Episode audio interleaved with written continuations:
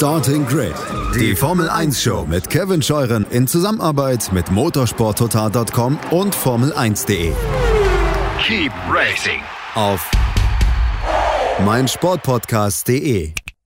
Einen schönen guten Tag und herzlich willkommen zu Starting Grid, eurem Formel 1 Podcast auf meinsportpodcast.de. Mein Name ist Kevin Scheuren. Und es ist aktuell die Zeit, wo ich hier mit diesem Format einfach ein paar Sachen probiere. Ja, es gibt äh, hier eine neue Serie, da was Neues und da eine neue Idee und ihr müsst es alle mit ausbaden. Also schön, dass ihr diesen Podcast runtergeladen habt oder gerade streamt, egal wo, in eurer Podcast-App oder auf meinsportpodcast.de. Am Samstag, äh, am vergangenen, gab es ja den Start unserer Vintage-Serie The Past of Formula One mit dem Interview mit Mario Andretti und heute ganz was anderes, unser erster Hörerstammtisch, wenn man so will. Die Hörersprechstunde Deluxe. Und ich habe mir zuallererst natürlich jemanden von motorsporttotal.com, formel1.de und de.motorsport.com eingeladen, denn auch der darf nicht fehlen. Äh, das ist in diesem Fall Ruben Zimmermann. Hallo Ruben. Servus zusammen. Und jetzt äh, wird es für euch zu Hause vielleicht ein bisschen verwirrend, aber für mich äh, gar nicht so sehr, weil ich habe die Liste hier mit den äh, Leuten, die sich angemeldet haben. Ihr könnt es auch machen. Also was heißt angemeldet? Sie haben mal gesagt, wir würden gerne mal dabei sein in der Hörersprechstunde. Und äh, das könnt ihr auch tun, indem ihr mir einfach eine Mail schreibt an kevin.scheuren.meinsportpodcast.de oder uns auf den verschiedenen Social Media Kanälen, Facebook, Twitter, Instagram, eine Direktnachricht, dass ihr mal dabei sein wollt. Und dann kriegen wir das auf jeden Fall mal hin. Ob das jetzt bei einer Vorschau oder Nachschau oder eben bei so einem Projekt wie heute. Und ich fange mal in meiner Liste ganz oben an und begrüße ganz, ganz herzlich Chris. Hallo Chris. Einen wunderschönen guten Abend zusammen. Dann, äh, den Namen kennt ihr bereits und auch äh, ja, seine Tätigkeit in gewisser Weise, denn er ist mein Büro- und Arbeitskollege beim Hehl Verlag in Königswinter. Jan, hallo Jan. Hallo in die Runde, guten Tag. Äh, dann äh, wird es noch ein bisschen verwirrender vielleicht für euch, aber ihr werdet da, glaube ich, schnell den Dreh rausbekommen. Jan Michael ist da. Er ist ein Podcast-Kollege. Vielleicht kann er ganz kurz erzählen, was er für einen Podcast macht. Hallo Jan Michael. Ja, hallo, ich bin gerade irritiert. Waren die anderen nicht vorher beim Casting wie, wie ich? Also, okay. Also, ja, ich bin Podcaster, mache äh, einen Filmpodcast, Film- und Serienpodcast. Ja, die Formel 1 nähert sich ja auch Hollywood mit der Übernahme der Amerikaner damals. Deswegen bietet sich das natürlich auch an. Ähm, ich mache den Cinecast jetzt im zehnten Jahr und ja, freue mich äh, über jeden weiteren Abonnenten. Danke. Ja, gerne. Jetzt mal du aus deiner, aus deiner Sicht äh, des Cinecast-Podcasters, Drive to Survive. Äh, wie, wie schätzt du das ein? Und, und gibt es da irgendwie auch in deiner Community, vielleicht hast du es ja mal besprochen auch, äh, irgendwie Feedback dazu, dass jemand, der gar nichts mit Formel 1 zu tun hat, das gesehen hat und jetzt Formel 1-Fan ist? Also ich glaube, bei Drive, Drive to Survive ist es weniger der Fall. Also wo ich es gemerkt habe, äh, war bei dem Kinofilm mit Daniel Brühl und Chris Hemsworth, dass viele den Film über Niki Lauda sehr gerne gesehen haben und sich da auch begeistern von konnten.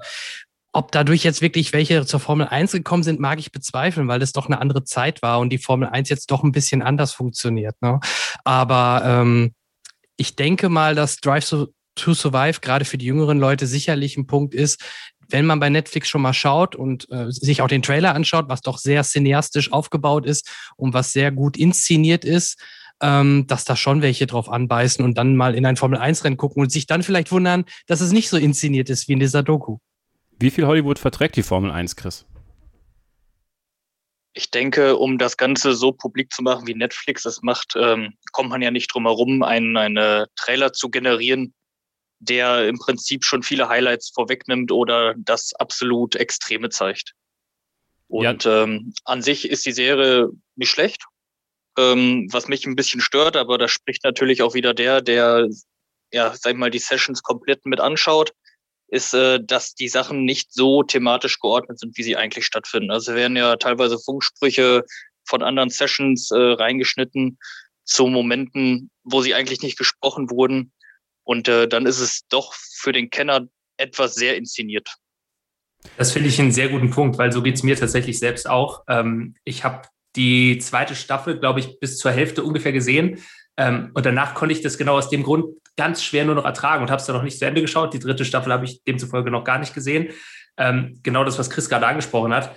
Ich finde es so furchtbar, wenn du halt wirklich weißt, wie das Ganze abgelaufen ist und du halt einfach weißt, dass Funksprüche an Stellen kommen, wo sie nicht hinpassen, dass da teilweise auch äh, Rennszenen im Sinne der Dramaturgie aneinander geschnitten werden, die halt überhaupt nicht zusammengehören. Also da wird dann irgendwie eine Szene aus irgendwas, Runde 33, plötzlich an den Anfang geschnitten und solche Geschichten, ähm, Und mich hat es extrem gestört. Also da spricht natürlich jetzt auch der Formel 1-Freak. Ich glaube tatsächlich, dass Drive to Survive gerade für den, äh, den Hobbyzuschauer eine super Sache ist, um vielleicht auch einen Einstieg in die Formel 1 zu kriegen. Ähm, ich glaube, für, für Formel 1-Freaks wie uns ist es eher so, dass man ja, also wenn man es genießen will, muss man, glaube ich, den Kopf schon so ein bisschen ausschalten, weil, weil eben gerade diese Kleinigkeiten sonst zu sehr stören. Ich weiß nicht, wie es dem Rest hier in der Runde geht. Jan, das ja, das Stichwort ist Mainstream, ne? Also ja. das ist sicherlich für die, für die Masse gemacht, sonst wird es ja auch nicht bei Netflix laufen, sondern beim Formel 1 äh, Sender. Aber ähm, ja, ich bin dabei, ich habe mir das schon gedacht, dass ihr genau so reagiert, weil ähm, genau das ist es halt. Wir Puristen, ich gucke seit 94 auch jetzt Formel 1, ähm, kennen das natürlich schon ganz anders. Und wenn man das dann so aufbereitet sieht, klar, es wirkt, wie ihr gerade sagtet, gerade in den Trailern sehr spektakulär, als würde in jedem Rennen jemand äh, mit einem Überschlag im Kiesbett landen. Aber ähm, ich denke, die wollen ja anfüttern. Und die Amerikaner, die die Formel 1 gekauft haben, sind da ja ganz gut drin. Die haben ja auch mit, mit äh, Brian Tyler den Sound Soundtrack da, diesen das Intro-Song reingebracht, was ja auch sehr Hollywood und sehr cineastisch gemacht worden ist, was ich aber ziemlich cool finde, muss ich ehrlich sagen. Wie, wie, wie fandet ihr das? Weil das gab es ja früher auch nicht, wirklich so ein, so ein extrem Jingle oder so, so einen wiedererkennbaren Song für die Formel 1. Jan, du musst also jetzt auch mal. Ich, ich, ich finde es unfassbar amerikanisch. Ähm, es erinnert mich hm. mal an die NFL, wenn, ja. wenn die ihre Einspieler machen und dann, und dann im Hintergrund auch so eine, so eine ähnliche orchestrische Musik läuft. Ähm, aber der, der Hype wird halt unfassbar aufgebaut durch die Musik. Ne? Also jedes Mal, ich warte darauf, dass diese Musik losgeht. Und ich gebe ja zu, schon einen englischen Kommentar und David Croft, wenn er rüber redet, die, die Track Facts und so. Also was das Musikstück angeht und das Intro, absolute Begeisterung meinerseits. Würdest du sagen, Jan, dass, dass dadurch, was Liberty sich jetzt aufgebaut hat in den letzten Jahren, dass die Formel 1 da tatsächlich auch einen, einen Zugewinn hatte? Also bemerkst du das irgendwo auch, wenn du, wir, können gleich nochmal darüber reden, was so eure ersten Formel 1 Erinnerungen sind. Das ist ja das Thema, was du da auch mit reingebracht hast, hattest du mir äh, vor der Sendung geschrieben, aber ähm, dass sich da was in die, in die richtige Richtung entwickelt oder ist es dir manchmal dann auch ein Stück zu viel? Ja, also was, was Drive to Survive und die Hollywood-Mäßigkeit angeht, würde ich sagen, es ist hier und da ein bisschen zu viel. Ich habe tatsächlich gestern Morgen die dritte Staffel beendet und äh, sie ist besser als die zweite. Die zweite war ein Rückschritt zur ersten. Ähm, aber ob jetzt viele neue wirklich von außerhalb Fans dazugekommen sind, kann ich nicht wirklich sagen. Meine Formel 1-Bubble ist sehr klein. Ähm, also aus meinem Freundeskreis persönlich redet keiner über die Formel 1. Also da hat es schon mal nicht gefruchtet.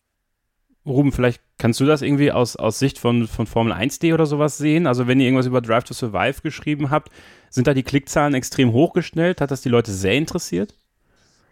Äh, es ist auf jeden Fall ein Thema, was die Leute interessiert. Ähm, jetzt aber nicht übermäßig. Und ein ganz interessanter Gedanke, der mir auch gerade noch kam, weil wir ja darüber gesprochen haben, dass es eben sehr cineastisch ist und eben auch wirklich ja sich die Highlights rauspickt, also wirklich ja nur die spektakulären Szenen, die spannenden Hintergrundgeschichten, da wird natürlich auch eine gewisse Erwartung aufgebaut. Und jetzt stelle ich mir gerade vor, ich schaue mir diese Staffel Drive to Survive an, habe vorher vielleicht in meinem Leben noch kein einziges Formel-1-Rennen gesehen äh, und schaue mir dann Rennen an wie Abu Dhabi, was jetzt halt auf einer Strecke stattfindet, die nicht besonders spektakulär ist da ist natürlich auch die Gefahr dann schon da, dass ich enttäuscht werde als Zuschauer, weil wenn eben diese Erwartungen geschürt werden, ich schaue mir die dritte Staffel an, äh, sehe natürlich jetzt im Extremfall den Unfall von Grosjean ähm, oder halt einfach irgendwie ein anderes spannendes Rennen und dann ist halt das erste Rennen, was ich mir live anschaue, weil ich halt von Drive to Survive so begeistert war, ein totaler Rohrkrepierer. Und ist ja, glaube ich, auch eine spannende Frage. Also ob man diese Fans dann quasi trotzdem für das Produkt begeistern kann und dass die sagen, ja, okay, kann nicht jedes Rennen ein Knaller sein. Ähm, oder ob die sich dann ein Rennen anschauen und sagen, nee, also das ist ja völlig anders. Also das habe ich mir ja ganz anders vorgestellt nach der Doku. Das hat ja nichts mit dem zu tun. Ich glaube, das ist durchaus auch eine Gefahr, die da äh, entsteht, wenn man eben die Erwartungen so extrem hochschraubt.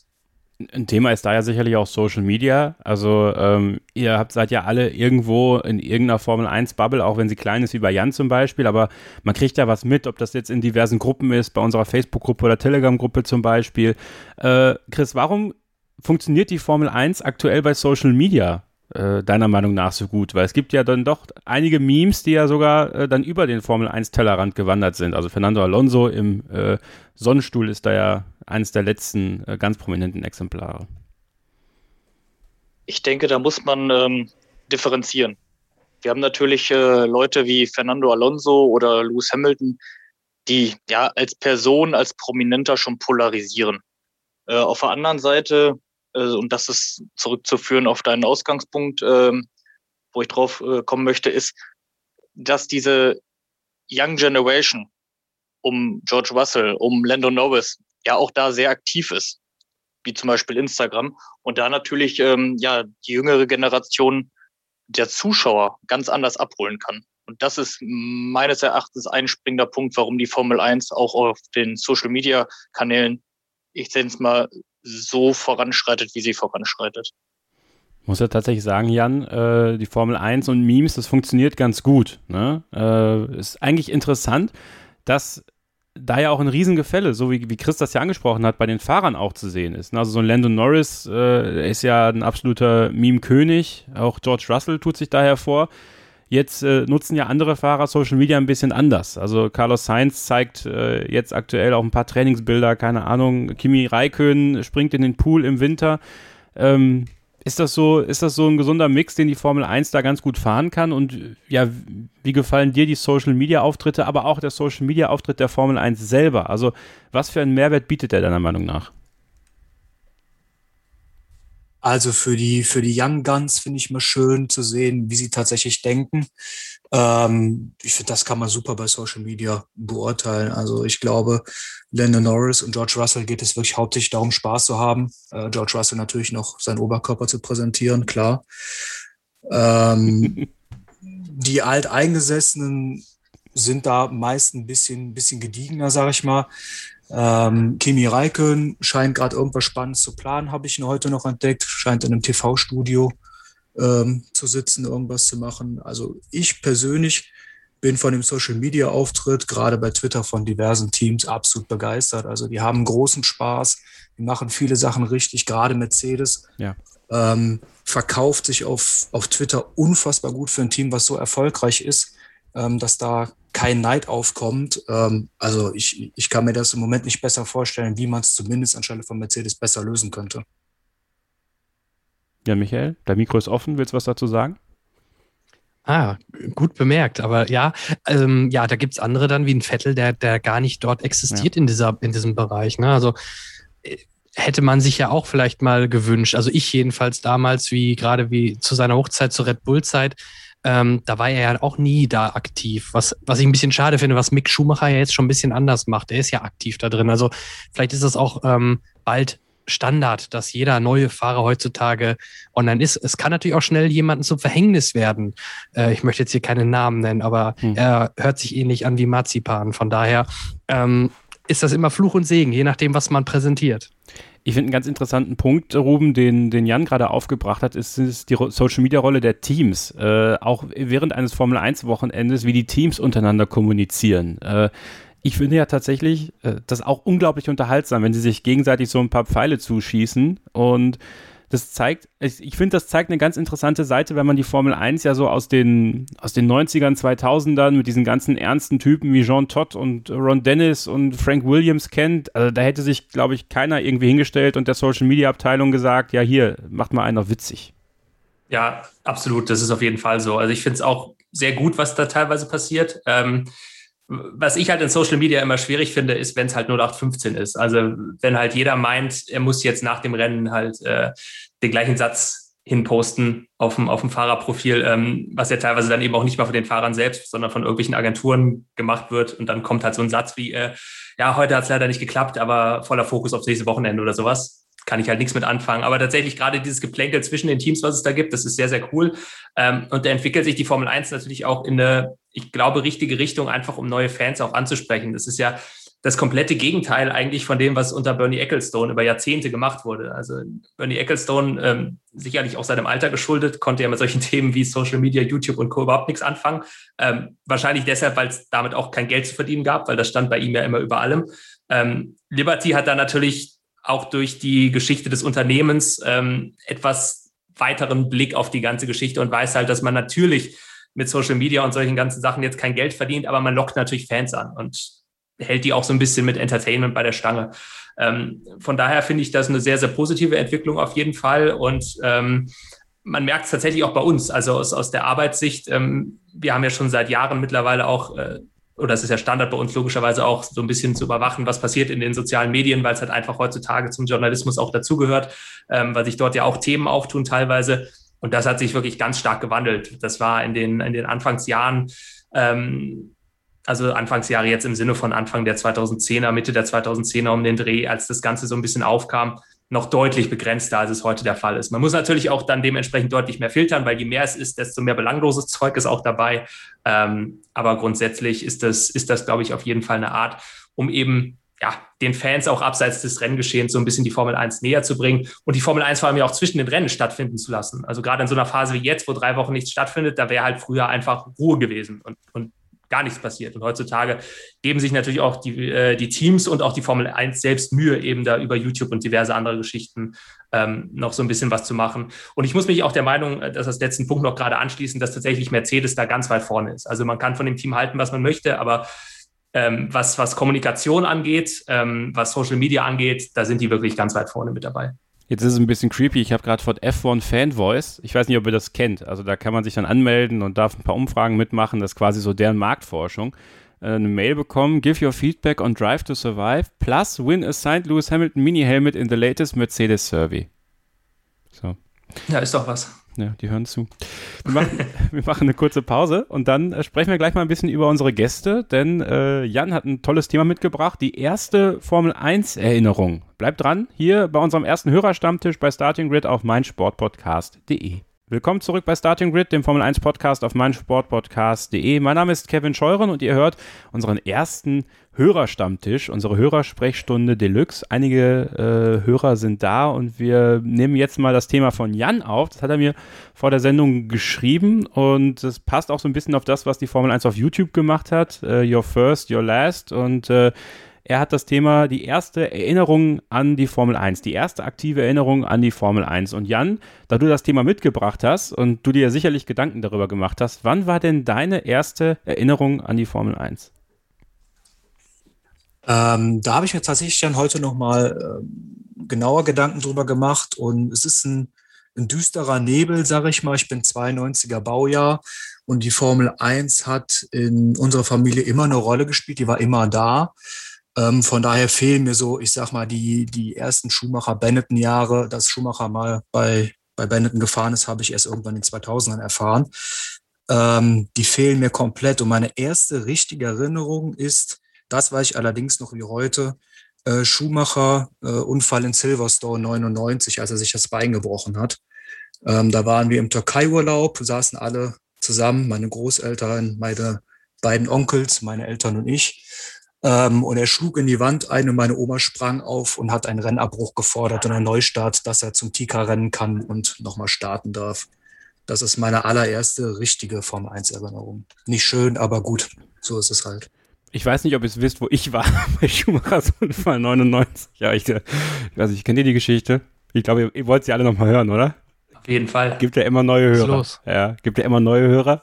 Ich war im, im Schwimmbad, im Borken. und äh, plötzlich hat der Bademeister einen Ausruf gemacht, Michael Schumacher hatte einen schweren Unfall. Ja, dann bin ich nach Hause gefahren. bin ich nach Hause gefahren. Das ist aber auch, also, also mehr muss man ja über das Standing von Michael Schumacher auch gar nicht wissen, oder? Nein. Also wenn man mal irgendwie jetzt so der nächsten Generation erklären möchte, wie wichtig Michael Schumacher mal in Deutschland war, ja. dann ist doch die Geschichte eigentlich perfekt dafür, oder? Ja, ich bin nach Hause gefahren und kam dann, mein Vater war ganz schockiert, riesiger Schumi-Fan und äh, Norbert Haug stand weint bei Kai Ebel im Interview. Also da erinnere ich mich auch noch dran. Also das ist schon, äh, schon eine sehr krasse Erinnerung, dieser Unfall. Aber ähm, warum warst du im Schwimmbad und hast nicht das Rennen gesehen? Das verstehe ich nicht. Ich muss zugeben, dass ich zu dem Zeitpunkt jetzt nicht immer jedes Rennen geguckt habe, sondern auch mal meinen äh, kindlichen Gelüsten nachgegangen bin und im Schwimmbad war. Ich weiß aber tatsächlich okay. auch noch lustigerweise bei dem Schumacher-Unfall war ich tatsächlich auch damals am, äh, am Strand. Also das war ja irgendwann Richtung Sommer ja. äh, in Silverstone damals und wir waren im Urlaub, das weiß ich auch noch. Aber ich, ich glaube auch, ich habe es deswegen nicht live gesehen. Ja. Ich meine, da wären, wir, da wären wir am Strand gewesen und hätten es dann auch, wie ich es dann genau mitbekommen habe, weiß ich nicht mehr, aber ich meine, ich hätte es auch nicht live gesehen damals. Jan Michael, aber 94. Ihr, du hast gesagt, 94, seit 94 guckst du die Formel 1. Jetzt sag mir nicht, dass dein erster, deine erste Formel 1 Erinnerung Senna und Imola ist.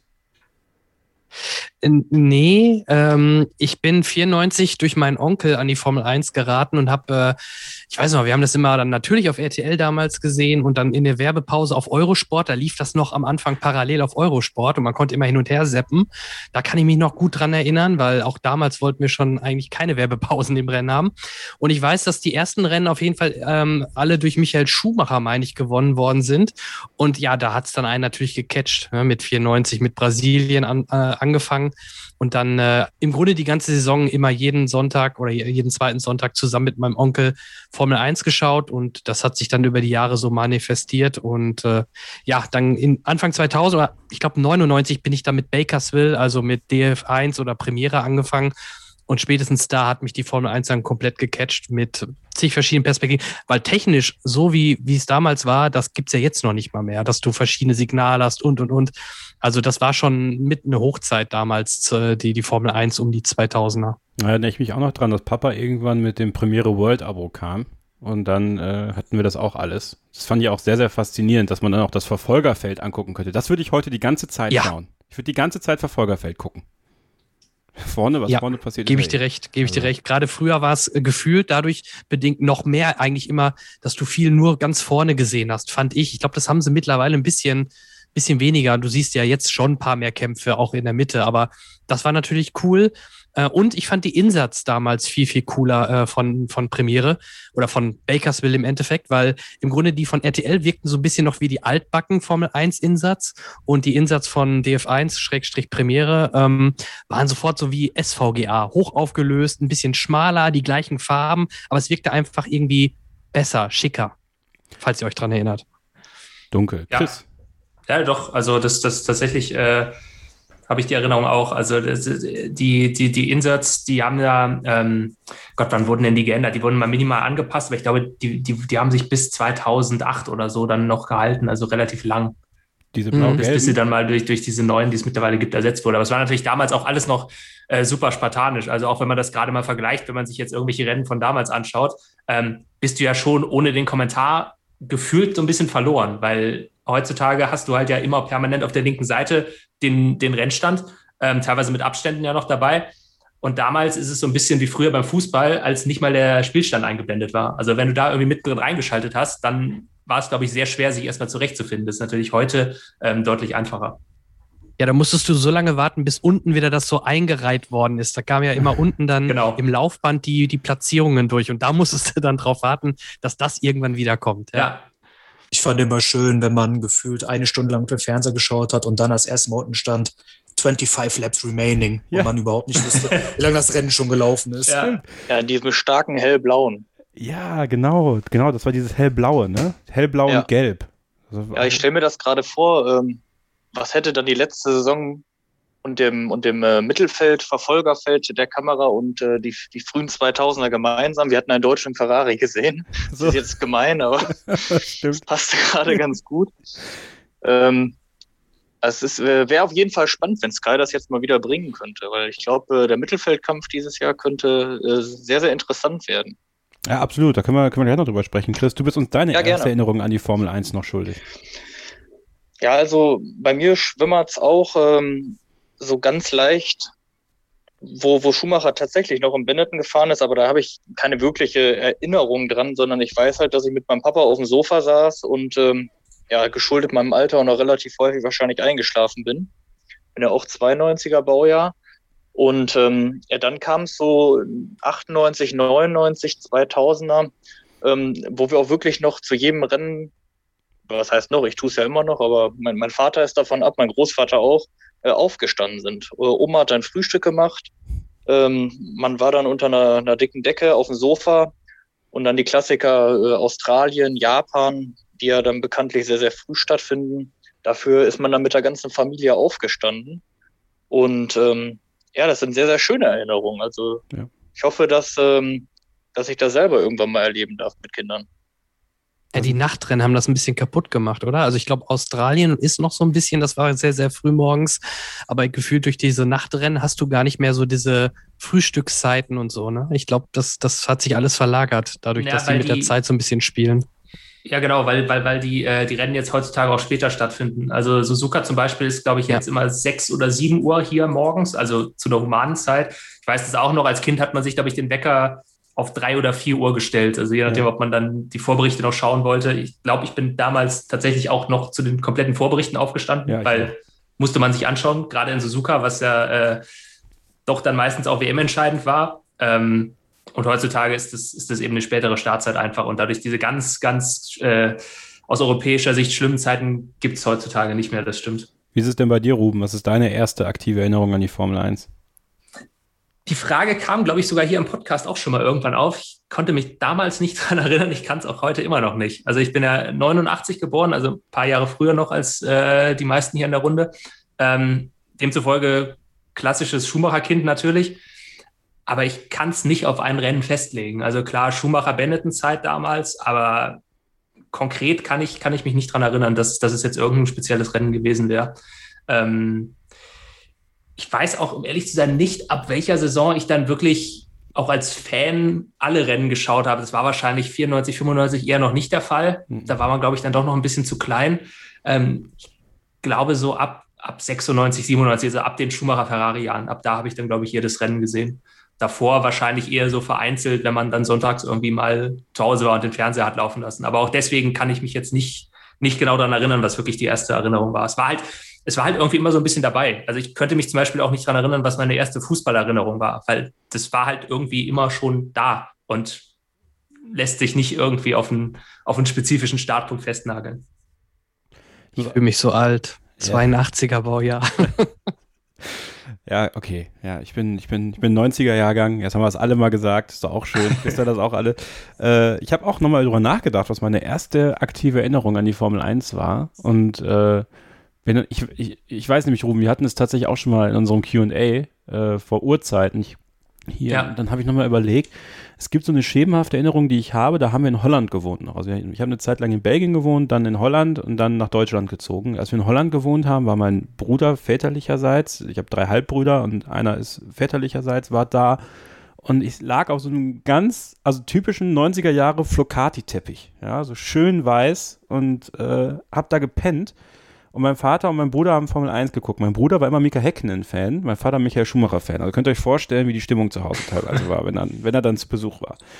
Ähm, aber ich erinnere mich daran, dass ich dann immer eingeratzt bin und dann wieder wach geworden bin. Also das war halt so eine familiäre Erinnerung. Auch diese Geschichte, die, äh, die äh, Chris gerade erzählt hat, aber auch, auch Huben, dass äh, mein Vater immer, wenn die Nachtrennen waren, hat er mich immer wach gemacht also er kam immer zum Beginn der Vorberichte, ob ich die Vorberichte gucken möchte. Dann habe ich mich immer spontan entschieden, ob ja oder nein, aber zum Rennen bin ich dann wirklich wach gewesen. Dann stand da schon warmer Kakao und dann äh, haben wir Formel 1 geguckt und ähm, ich glaube dann meine, meine, also meine wirklich erste aktive Erinnerung war der Panis-Unfall 97 in, ähm, es sind Unfälle, sind tatsächlich leider äh, die Erinnerungen, die am ehesten hängen bleiben, glaube ich. Also der Panis-Unfall 97 in Montreal äh, da waren wir im Urlaub auf Korsika und da lief dann auch äh, Formel 1 im Restaurant. Also überall lief Formel 1. Es ist halt überall lief Formel 1 zu dem Zeitpunkt. Das gibt's heute nicht. Also du kannst, glaube ich, in kaum eine Sportsbar gefühlt gehen, noch nicht mal da in so eine, in so eine Sky Sportsbar und da würde Formel 1 laufen. Sonntag, Mittag.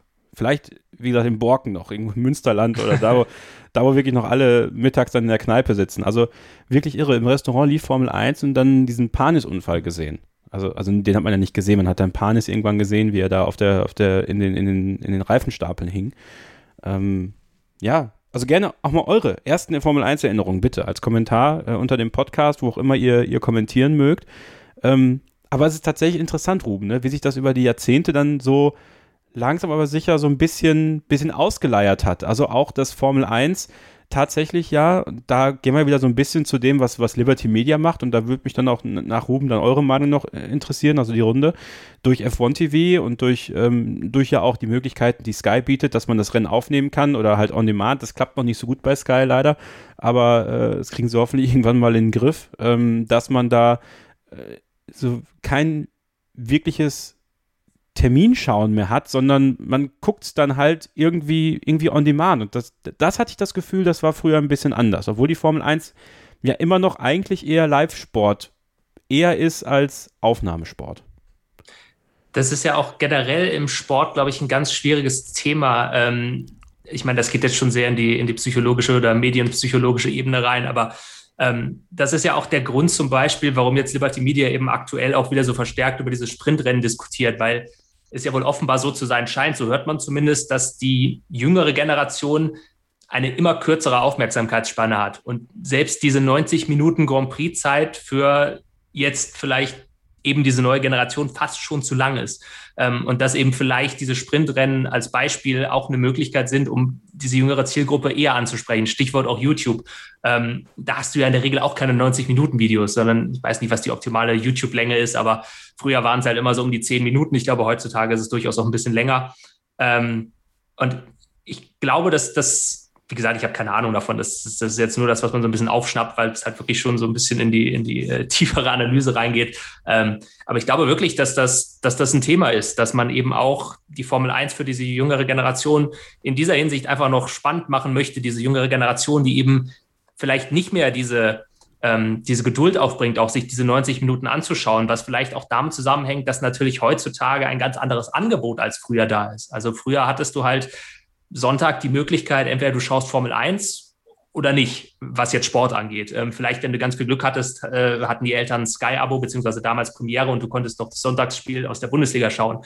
Ähm, heutzutage hast du ja unbeschränkte Möglichkeiten. Du kannst Formel 1 schauen am Sonntag, du kannst dir auf YouTube irgendwas anschauen, du kannst Bundesliga schauen. Äh, wenn du The Zone hast, kannst du dir Fußball aus ganz Europa anschauen. Ähm, und das ist natürlich auch eine vollkommen neue Konkurrenz dann für die Formel 1. Und ich glaube, dass das auch damit zusammenhängt eben, dass, dass die Formel 1 schauen muss, dass sie da in diesem Zug, ähm, ich will nicht sagen abgehängt wird, aber dass, dass man eben das Produkt so ein bisschen anpasst für die jüngeren Zuschauer, attraktiv hält ähm, und gleichzeitig aber eben auch diese Tradition aufrechterhält und nicht komplett mit allem bricht. Und das ist jetzt, um dann nochmal auf dieses Thema Sprintrennen zurückzukommen, was ja, was ja gerade sehr aktiv diskutiert wird, ähm, glaube ich, auch ein ganz schwieriger Bogen, dass man eben nicht die Traditionalisten verprellt mit zu viel Neuerung, äh, mit zu viel Veränderung, aber gleichzeitig eben auch diesen, diesen Schritt auf die neue Generation zugeht und, und denen eben auch ein bisschen was anbietet, was nicht mehr das gleiche Grand Prix-Format wie vor 50 Jahren ist, weil das eben vielleicht nicht mehr funktioniert. Also wenn ich da einmal reingrätschen dürfte, du hast jetzt ganz viele Punkte genannt, wo ich, ähm, wo ich mir gerade auch ein paar Notizen zugemacht habe. Also diese Sprintrennen für mich als Traditionalist, mich sprechen überhaupt nicht an. Also da würde ich auch gleich gerne mal die, die Meinung von den anderen hier im Kreise hören. Aber mir gibt das nichts. A, meiner Meinung nach wird dieser Grand Prix-Sieg an sich komplett abgewertet. Für mich zerstört es einfach das Format des, des Wochenendes. Also vom freien Training wird die Spannung übers Qualifying bis hin zum Rennen aufgebaut das Wochenende hat für mich einen Sieger. Ähm, dann natürlich die, die Geschichte mit ähm, alles on demand. Die Leute werden ja überflutet von Möglichkeiten, sich dem zu widmen, wo sie Interesse haben. Ob es jetzt äh, Netflix-Serien sind, ob es äh, europäischer Sport ist oder weltweiter Sport über der Zone ob es äh, das Kochen ist, ob es das Häkeln, das Stricken ist. Jeder kann ja irgendwo sich über YouTube oder andere Social Media äh, Kanäle den Input holen, wo er oder sie äh, Interesse hat. Und ähm, Sky, finde ich persönlich, hat er jetzt den, den Sender 201. Äh, Kevin, du müsstest mir gleich vielleicht einmal helfen, wie jetzt die exakte Bezeichnung äh, ist. Aber den finde ich super. Den finde ich super. Sky, ähm, Sky Sport F1. Sky Sport. F1, ja. Ja, aber äh, heißt der denn wirklich F1? Weil ja, ja, jetzt heißt, gestern lief ja zum Beispiel auch wieder was über die Extreme E. Ja, da läuft vieles. Also Sky Sport F1. Jetzt werden sie wieder sagen, jetzt macht er wieder Werbung für Sky. Das ist einfach so. Äh, Sky Sport F1 soll ja alles so ein bisschen abbilden. Also Formel 1 soll da laufen. Äh, dann zeigen sie da diese Dokus zur Extreme E. Ich glaube, das ist halt sehr viel ähm, äh, FIA-Kram, den sie da zeigen. Dann zeigen sie auch Kart bald. Also wenn das wieder läuft, Europameisterschaften und Weltmeisterschaften auch. Also äh, ich finde es schade, dass die Extreme E tatsächlich nicht da läuft. Also das, das hätte mich dann noch gefreut, wenn sie es dann schon. Ja, hätten. also ich habe mir jetzt die erste Dokumentation auch angekauft, äh, How to Build a Car. Mhm. Und äh, die andere habe ich mir aufgenommen.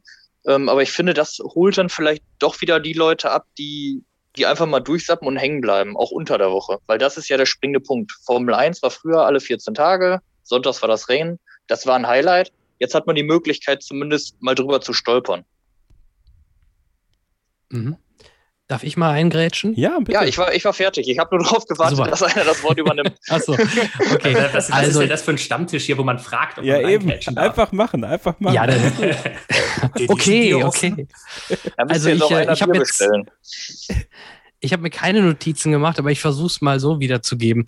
Also ähm, ich bin ja selber schon Vater von zwei Söhnen. Einer ist jetzt sechs, der ist sehr sportaffin, spielt selber Fußball und äh, guckt eigentlich auch alles, wo irgendwo Fußball draufsteht und würde am liebsten alle Spiele gucken, 90 Minuten, kein Thema.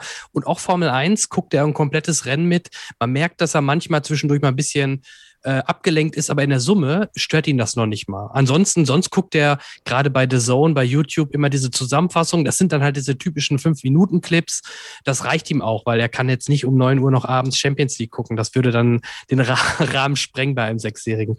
Ähm, also ich glaube aber schon, dass es, was ihr gerade sagt, dass die jüngeren Leute gerne das so ein bisschen kompakter, fresher haben wollen. The Zone macht ja auch nicht, so habe ich es jedenfalls bisher empfunden, so extreme Vorberichte und so viel Aufwand wie zum Beispiel Sky oder das ZDF. Das ist dann eher wieder für die, ich sag mal, älteren Puristen oder die, die Traditionalisten, die das auch zu schätzen wissen, diese Vor- und Nachberichterstattung. Und das gleiche denke ich auch bei Formel 1. Sprintrennen bin ich mal gespannt. Ich glaube, es soll so ein bisschen ja auch das Quali ersetzen oder soll, glaube ich, wie ein Quali-Rennen wirken. Ne? So habe ich das jedenfalls verstanden. Ja. Ich lasse mich da gerne überraschen. Mit dem Quali haben sie schon viel probiert. Von Einzelzeitfahren über dann wieder das, was wir jetzt sehen. Also da gab es ja auch schon tausend Varianten.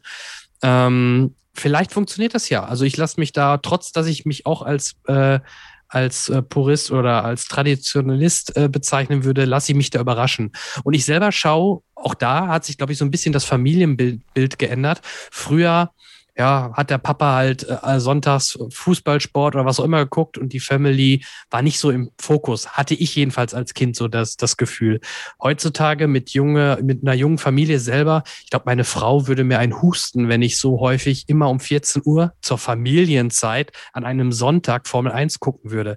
Ich versuche es natürlich weiterhin live so viel wie möglich zu schauen, bin aber glücklich, dass ich dann ähm, sorry, Werbung, Sky Q, 4K, das Ganze dann auch abends äh, als Relive gucken kann. Das ist dann halt äh, mein Ausgleich. Was mache ich? Ich mache natürlich mein Handy, alle Social Media Sachen aus, weil das wäre natürlich fatal, mich äh, beim vom Formel 1 Rennen ähnlich wie beim Fußball vorab spoilern zu lassen, weil sowas will ich dann natürlich schon sehen, ohne zu wissen, ähm, wer jetzt am Ende gewinnt. Aber das ist, das ist jetzt mein persönlicher Punkt, wie ich Formel 1 schaue. Ich versuche viel live zu gucken, aber schaffe ich nicht immer. Deswegen gucke ich halt recht viel auch sonntags abends dann Relive, aber ohne mich halt vorher spoilern zu lassen. Das, das ist übrigens das Schlimmste. Also ähm, ich hatte das auch mal, ähm, dass ich irgendwelche Formel 1-Rennen nicht live sehen konnte. Also ist logischerweise schon ein paar Jahre her, weil mittlerweile auch Stichwort Familie, äh, habe ich natürlich die Ausrede, dass ich die Rennen arbeitsmäßig gucken muss. Schade. Du guter. Ähm, ja. ähm, nee, aber früher tatsächlich, äh, zu früheren Zeiten noch, ähm, das war immer das Schlimmste, wenn man Rennen nicht live sehen konnte. Und ich kann es halt auch überhaupt nicht haben, gespoilert zu werden. Mhm. Und dann irgendwie das bis zur Wiederholung auf Sky zu schaffen, nicht sich irgendwo das Ergebnis durchzulesen. Es war, es war wirklich immer wie so ein Minenfeld. Man konnte eigentlich auch nicht mehr ins Internet gehen, weil man schon Angst hatte, irgendwo liest man jetzt irgendwas, was man nicht haben möchte. Ganz schlimm. Ähm, und was natürlich die, Zuh äh, die Zuhörer noch wissen müssen, Kevin hat natürlich vorher jedem 10 Euro geboten, falls er irgendwann mal Sky sagt. Das Genau. ist ganz wichtig. Da, 10 Euro pro Sky-Erwähnung. Also jetzt, jetzt wird es teuer für mich. Ja, langsam wird es teuer, das ist Langsam richtig. Sky, Sky, Sky, Sky. Hast du einen Gutscheincode oder, oder irgendwie einen Link, äh, womit du noch profitierst? Nein, nein. Aber Ah. äh, ja. Wir machen eine Das kurze wäre der Moment. ist, jetzt wäre es der Moment gewesen. Äh, wir machen jetzt eine kurze Pause und dann äh, sprechen wir noch ein bisschen weiter über ja, Themen, die meine Hörer mit reinbringen werden. Also ich bin gespannt. Ich lasse mich jetzt mal so ein bisschen treiben. Ihr auch. Also bleibt dran hier bei Starting Grid auf meinsportpodcast.de. Willkommen zurück bei ja, unserem ersten Hörerstammtisch hier auf Start, hier bei Starting Grid auf meinsportpodcast.de. Mein Gott. Äh, ja, einiges äh, gibt es ja jetzt hier noch, dass ihr meine Hörer bitte als Themen reinwerft. Chris, ähm, Du hast ja einige Gedanken gemacht. Das Thema Sprintrennen wolltest du besprechen, ne? Grundsätzlich nochmal. Ja, ich hatte es jetzt gerade aufgenommen. Ähm, also das ist für mich ein Thema, wo ich, wie gesagt, ich ich lasse mich überraschen, aber ich äh, ich habe da kein gutes Gefühl bei. Und ähm, ich muss auch sagen, also ich ver ver verfolge ja auch die Formel 2. Für mich stiftet es selbst als als akkuraten Zuschauer verwirrt es mich. Äh, tatsächlich, weil die, die fahren jetzt äh, die Formel zwei, die fahren das Qualifying. Äh, dann gibt es äh, meines Wissens einen, Re bitte korrigiert mich, wenn ich jetzt falsch bin, einen Reverse Quid im ersten Rennen. Dann gibt es äh, wieder einen Reverse Quid, um dann die Startaufstellung des ausgefahrenen Qualifyings zu starten. Ich Ja, hoffe, dass ich es jetzt richtig wiedergegeben habe. Alles richtig, ja. Und ähm, wie soll das ein Nicht-Nerd verstehen? Und äh, Ja, aber ähnlich meinst du nicht- ja dann bei der Formel 1? Meinst du nicht, ja, genau das ist doch der Punkt. Ich glaube aber in der Formel 1 wird es ja, wenn da was kommt, gar nicht so extrem. Es wird ja wohl erstmal punktuell nur sein und wenn überhaupt, so habe ich es verstanden, aber da können wir die Experten mir gerne was Besseres, mich eines Besseren belehren. Es soll doch auch erstmal, wenn überhaupt, nur ein Quali ersetzen oder wie ein Quali funktionieren, oder? Genau, also es wird, wird dann so sein, dass das, ähm, das, ich sag mal, klassische Qualifying am Freitag dann schon stattfindet ähm, und in diesem Qualifying die Startaufstellung entschieden wird für das Sprintrennen am Samstag. Und dieses Sprintrennen wiederum entscheidet dann über die Startaufstellung vom Sonntag. Also äh, es ist schon ein bisschen komplizierter, als es aktuell ist. Ähm, ich persönlich muss dazu auch sagen, ich sehe es ganz ähnlich wie Chris. Ich brauche das nicht. Ähm, vielleicht bin ich da auch zu sehr Traditionalist. Ich finde das in der Form zumindest, wie man es aktuell diskutiert, ein bisschen seltsam. Ähm, vielleicht ist die Einschätzung auch falsch. Vielleicht, wenn es passiert, wird es super und macht Spaß und man gewöhnt sich dran. Ähm, ja, vielleicht, wie gesagt, ich, ich sage das auch offen so, vielleicht bin ich da ein bisschen zu sehr äh, einfach, einfach äh, alter Formel 1-Fan, der eben an diesem klassischen Grand Prix-Format auch festhalten möchte. Es soll ja jetzt auch so sein, eben, dass dieses, dieses Sprintrennen offiziell dann Sprint Qualifying heißt, eben damit man nicht den Eindruck bekommt, dass es an einem Grand Prix-Wochenende zwei Sieger geben könnte, sondern es gibt halt nur einen Sieger, der andere ist halt Gewinner des Sprint Qualifyings, aber kein Grand Prix-Sieger. Äh, aber- das aber ist, glaube kriegt ich, der- sehr wichtig. Kriegt er keine Punkte? Äh, Punkte gibt's, aber äh, halt offiziell keinen Sieg. Also es Hä? zählt halt nicht als Grand Prix-Sieg. Es gibt, es gibt Ja. Punkte, so ist es aktuell jetzt diskutiert, nach dem Motto drei für den Sieger, zwei für den zweiten äh, und einen dann noch für den dritten und für den Rest geht's halt nur um die Startaufstellung. Also ja, wie gesagt, ich, ich, ich persönlich brauche es nicht unbedingt. Ähm, ich vermute, dass es kommen wird, dass man es ausprobieren wird in diesem Jahr. Ähm, auf der anderen Seite muss man halt auch sagen, gerade was das Qualifying angeht, hat halt die Formel 1 über die Jahre auch so viel Blödsinn schon versucht. Das äh, wurde ja auch gerade schon mal angesprochen. Ähm, es wird die Formel 1 jetzt nicht umbringen, es zu versuchen. Aber meine rein persönliche Meinung ist halt, ich brauche es nicht. Aber findet ihr nicht auch, dass Liberty Media es großartig macht, seitdem sie die Formel 1 übernommen haben, solche Änderungen nicht von, von jetzt auf gleich komplett reinzuhauen in den Mhm. ganzen Kalender, sondern gerade auch jetzt das letzte und dieses Jahr dafür nutzt, solche Änderungen hier und da auszuprobieren und dann schaut, wie die Sachen ankommen. Ich meine, gerade eben, was Kevin gesagt hat mit dem, mit dem Fanvoice-Survey, was angekommen ist, die tun schon meiner Meinung nach viel dafür, um zu wissen, was die Fans wollen.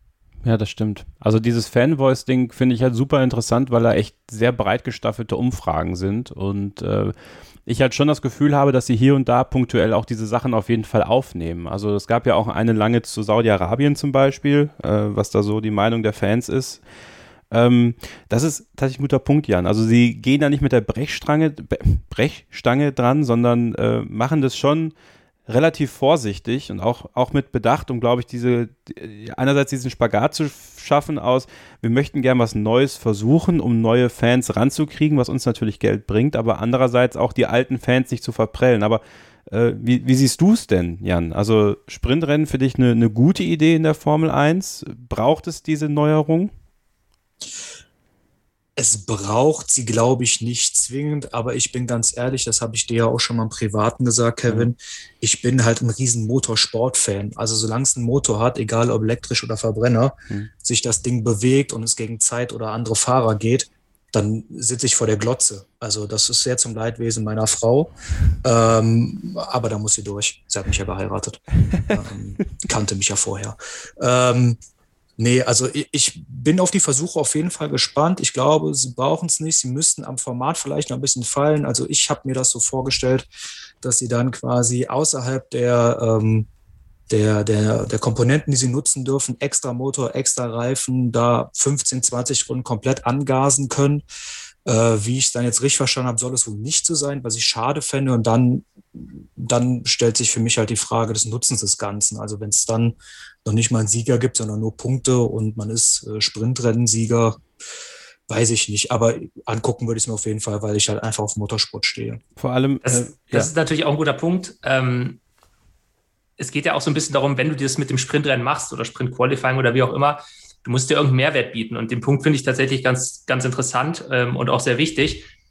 Du willst ja eigentlich nicht zweimal das gleiche Rennen haben. Also klar, das Sprintrennen wird deutlich kürzer als, als der echte Grand Prix. Ähm, aber wenn du eine Strecke hast, wo das Überholen schwierig ist, dann wirst du zumindest mit den aktuellen Autos ein sehr, sehr ähnliches Ergebnis am Samstag wie am Sonntag bekommen. Ähm, und da wäre ich dann tatsächlich eher dafür, wenn man schon was probieren möchte, ähm, wäre ich eher ein Freund davon gewesen, dass man tatsächlich in die Richtung geht, umgekehrte Startaufstellung. Weil, also wenn, wenn, wenn du schon wirklich was ändern möchtest, dann bin ich eher ein Freund davon zu sagen, okay, dann hauen wir jetzt richtig auf den Tisch und dann versuchen wir auch das mal. Das ist ja eine Idee, die in den vergangenen Jahren auch immer mal wieder auf dem, auf dem Plan stand, die aber dann äh, auch immer wieder durchgefallen ist ähm, und wahrscheinlich auch, wenn man sie nochmal vorschlagen würde, wieder durchfallen würde bei den Teams oder zumindest bei gewissen Teams. Ähm, aber da ist eben die Gefahr meiner Meinung nach da, dass du am Samstag ein Rennen hast, wo die Autos hinterherfahren und am Ende fahren am Sonntag doch alle in der gleichen Reihenfolge dann los, wie es so oder so im Qualifying rausgekommen wäre. Und dann muss man sich halt die Frage stellen, ähm, ob dieses Sprintrennen was bringt in der Form, wie es jetzt kommen soll. Aber das muss man natürlich auch abwarten, weil noch ist niemand so ein Sprintrennen gefahren. Vielleicht kommt es auch komplett anders. Darf ich ganz kurz was ja. reinwerfen? Darf ich ganz kurz was reinwerfen? Äh, ich finde, dieses Sprintrennen am Samstag würde auch die Rahmenserien entwerten. Weil ich so als Fan an der Strecke, ich fand es halt immer ganz geil. Das Samstag war Formel 1 Qualifying, das war aufregend, aber eigentlich so meine persönlichen Highlights waren die Rahmenrennen. So, und das waren halt meine Rennen an dem Tag. Also ist das auch noch was, was für euch vielleicht mit rein spielt, so, oder ist das kein Thema? Also unabhängig vom, vom, ähm, vom Formel 1 Qualifying, ähm, tatsächlich kam ja gerade schon mal das Thema Formel 2 auf da finde ich es zu viel. Also mhm. drei Rennen. Jetzt ist und es vor allem zu viel. zwei davon an absolut, einem Tag. Absolut. Das, das, das hatte ich nämlich jetzt in Bahrain ging es mir so. Ja. Du hast am Vormittag das Rennen und dann bist du am Nachmittag plötzlich äh, fällt dir auf, oh, es gibt ja jetzt noch ein Rennen ja. und am Sonntag, ah, noch ein drittes Rennen. Ähm, ist mir persönlich viel zu viel. Also das, das finde ich in der Formel 2 keine gute Entwicklung. Das war mir auch zu viel, ja. Ja, ich finde es auch zu viel. Ähm, definitiv. Gerade auch die Aufmerksamkeit für die jüngeren Fahrer oder die Nachwuchsfahrer nimmt man da deutlich. Und ähm, was für mich auch ein Punkt ist, der da überhaupt nicht reinspielt, sind ja im Prinzip die ganzen Kosten. Äh, so ein mhm. Rennen kann ja auch mal Kosten verursachen. Ich sag mal, ein Bericht, die Aufhängung, der setzt sich einmal komplett äh, in die Wand. So, dann äh, sind ja wieder Kosten entstanden, die man ja unter normalen Umständen eventuell nicht gehabt hätte. Klar, die können auch im Rennen passieren, aber ich habe ja dreimal, ich glaube, drei, dreimal wollen sie es ausprobieren, dreimal den diesen Risikofaktor wieder mit drin. Riskiere ich viel, um vielleicht weiter vorne zu starten? Riskiere ich wenig? Äh, aus, vielleicht aus, aus, aus finanziellen Gründen, gerade für die kleineren Teams oder finanzschwächeren Teams. Das ist auch für mich der Punkt, ähm, wo er reinspielt, wo es einfach nicht schlüssig ist. Das ist ein das super interessanter Punkt, weil da beißt sich die Katze ja in den Schwanz. Äh, Jan, das ist ja genau deine Argumentation. Eigentlich alle Teile nochmal extra für den Tag. Also eigentlich müsste es dir on top geben, äh, sogar seitens der Veranstalter bezahlt. Jetzt macht man das nicht. Das führt ja eigentlich diesen Sinn schon wieder ad absurdum, weil man ja gleichzeitig auch Kosten sparen möchte. Ja, das ist halt völlig zuwider dem Salary Cap, der halt kommen soll. Ja. Ähm, das, das, das, ergibt für mich keinen Sinn. Ich glaube, wahrscheinlich sind wir uns einig, dass das, was wir wirklich sehen wollen, es in den 80ern schon mal gab aber wir keine BMW M1 Pro Cars mehr bekommen, in die sich die Fahrer reinsetzen können und zeigen mhm. können, wer wirklich der Beste ist. Ähm, sowas finde ich tatsächlich aus, außerordentlich spannend. Nochmal, setzt sie alle in F2-Renner am Samstag und lasst sie mal zehn rum die Strecke jagen.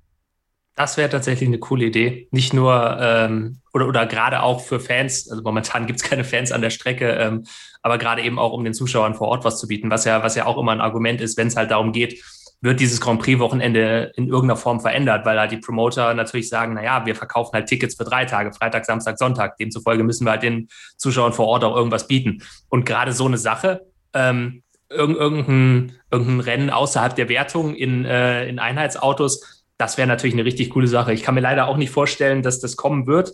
Ähm, aber ich glaube, sowas würde im Zweifel sogar für mehr Interesse auch sorgen als ein Sprint-Qualifying was man eventuell einmal prüfen müsste. Ich habe jetzt den Formel 2 und Formel 3 Kalender nicht ganz im Kopf, ob die äh, Sprintrennen an den Wochenenden sind, wo keine Rahmenserie fährt.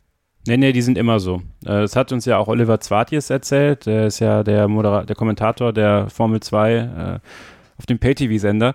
Und ähm, da ist immer, ist immer, egal wie viele Rahmenrennen sind, wird dann das zweite Sprintrennen stattfinden, weil die müssen auf ihre Rennen kommen. Auch da geht es ja um Geld und um verschiedene äh, Zahlen, die dann abgeleistet werden müssen. Den Rest ja, gibt's on top. Was ich meine, Kevin, ist, wenn, Entschuldigung, dass ich dir ins Wort falle, ja. ähm, nur wenn die äh, Formel 2 an acht Wochenenden fährt und die Formel 3 auch, sind wir bei 16 und die Formel 1 fährt an 23 die, Wochenenden. Es gibt ja noch die W-Series. Die habe ich natürlich jetzt ganz verdrängt. Entschuldige und, bitte, Kevin. Dann weiß ich, dass du großer Fan davon bist. Und den also, Porsche. Das war ja auch nicht ironisch. Also, ähm, der Pay ich, ich finde es auch wichtig, dass sowas mal Aufmerksamkeit kriegt und zwar als voller Aufmerksamkeit ich werde, ich werde zu W-Series werden wir auch was machen. Es ist noch nicht klar, ob er beim Pay-TV-Sender läuft. Da ist man gerade in der rechte Verhandlung. Das ist eine heiße Information, die ich für euch habe. So. Ich habe es gerade mal nachgeschaut. Ähm, also das wäre tatsächlich so, dass sich die, die, äh, zumindest wie es aktuell geplant ist, dieses Sprint-Qualifying auch äh, zumindest in Silverstone an einem Wochenende stattfindet, wo auch die Formel 2 fahren soll. Also ich glaube, Silverstone ist ja das erste Wochenende, wo man es ausprobieren möchte und da fährt auch die Formel 2. Also da hätte man dann in der Tat beides. Geil. Alles Aber wollen wir vielleicht mal zum, zum Sportlichen zurückkommen, weil ihr sagtet gerade Reverse Grid, da wäre doch der Nachteil, dass wir sonst wieder solche Phänomene hätten, dass plötzlich welche ganz langsam fahren, damit sie bloß die schlechteste Zeit haben. Das hatten wir doch auch schon mal gesehen, hm. falls ihr euch erinnert, mal im Quali, dass sie da um die Wette geschlichen haben, um, um eine schlechte Zeit zu kriegen. Also da habe ich auch wieder so Befürchtungen mit diesem Reverse Grid, dass da viele dann abwinken oder extra versuchen, dann das, dieses, dieses Sprintrennen zu ignorieren, damit sie weit hinten sind, dann sind sie beim Rennen weit vorne. Und die Top-Teams haben natürlich eventuell dann die Thematik, dass sie dann durchs Feld flügen müssen und die Gefahr beim Start weiter hinten dass da was passiert, ist halt höher, als wenn sie vorne stehen. Deswegen gab es ja auch nie Einigkeit zu diesen ganzen Themen. Ne? Und ähm, das, das sollte man vielleicht auch mal da mit reinbringen. Und, und natürlich bei diesem Sprintrennen, jetzt vielleicht mal nochmal ein Pro-Argument, da, dass wir es uns auf jeden Fall mal anschauen wäre ja, die können endlich mal frei fahren. Sie müssen vielleicht bei diesem Sprintrennen nicht auf ihre Reifen aufpassen, sondern äh, können, können mal richtig volle Kanone geben, weil dieses Reifensparen, das geht mir persönlich immer auf den Senkel, wenn ich weiß, okay, der ganz vorne gerade da vorher fährt, der fährt eigentlich easy going, weil er einfach nur Reifen schont. Und deswegen kommt der zweite langsam ein bisschen ran. Dann drückt Hamilton wieder aufs Gas, schon ist er wieder ein Abstand von zehn Sekunden. Das finde ich halt eher, also das stört mich vor allem, diese Geschichte bei der neuen Formel 1. Und ich bin auch, da würde ich auch mal hier in die Runde fragen, ich bin ein großer Freund gewesen von, von äh, Boxenstops mit Tanken, weil dadurch auch nochmal ein taktisches Element mehr hineingekommen ist, was leider abgeschafft worden ist. Seht ihr das ähnlich oder sagt ihr bloß kein Tanken? Also ich bin äh, Freund vom Tanken. Ich weiß, dass hier auch schon endlose Diskussionen passiert sind oder darüber getätigt wurden. Deswegen möchte ich weniger aufs Tanken eingehen. Was ich einfach spannend fänden würde, wenn man wenn man die Teams verpflichtet, auf allen drei Reifenmischungen zu fahren, die sind ja am Wochenende sowieso da, aber bei gleichbleibendem Reifenkontingent. Klar muss man Reifen sparen, aber dann hat man einfach äh, nochmal zumindest einen zusätzlichen Boxenstopp, mindestens einen.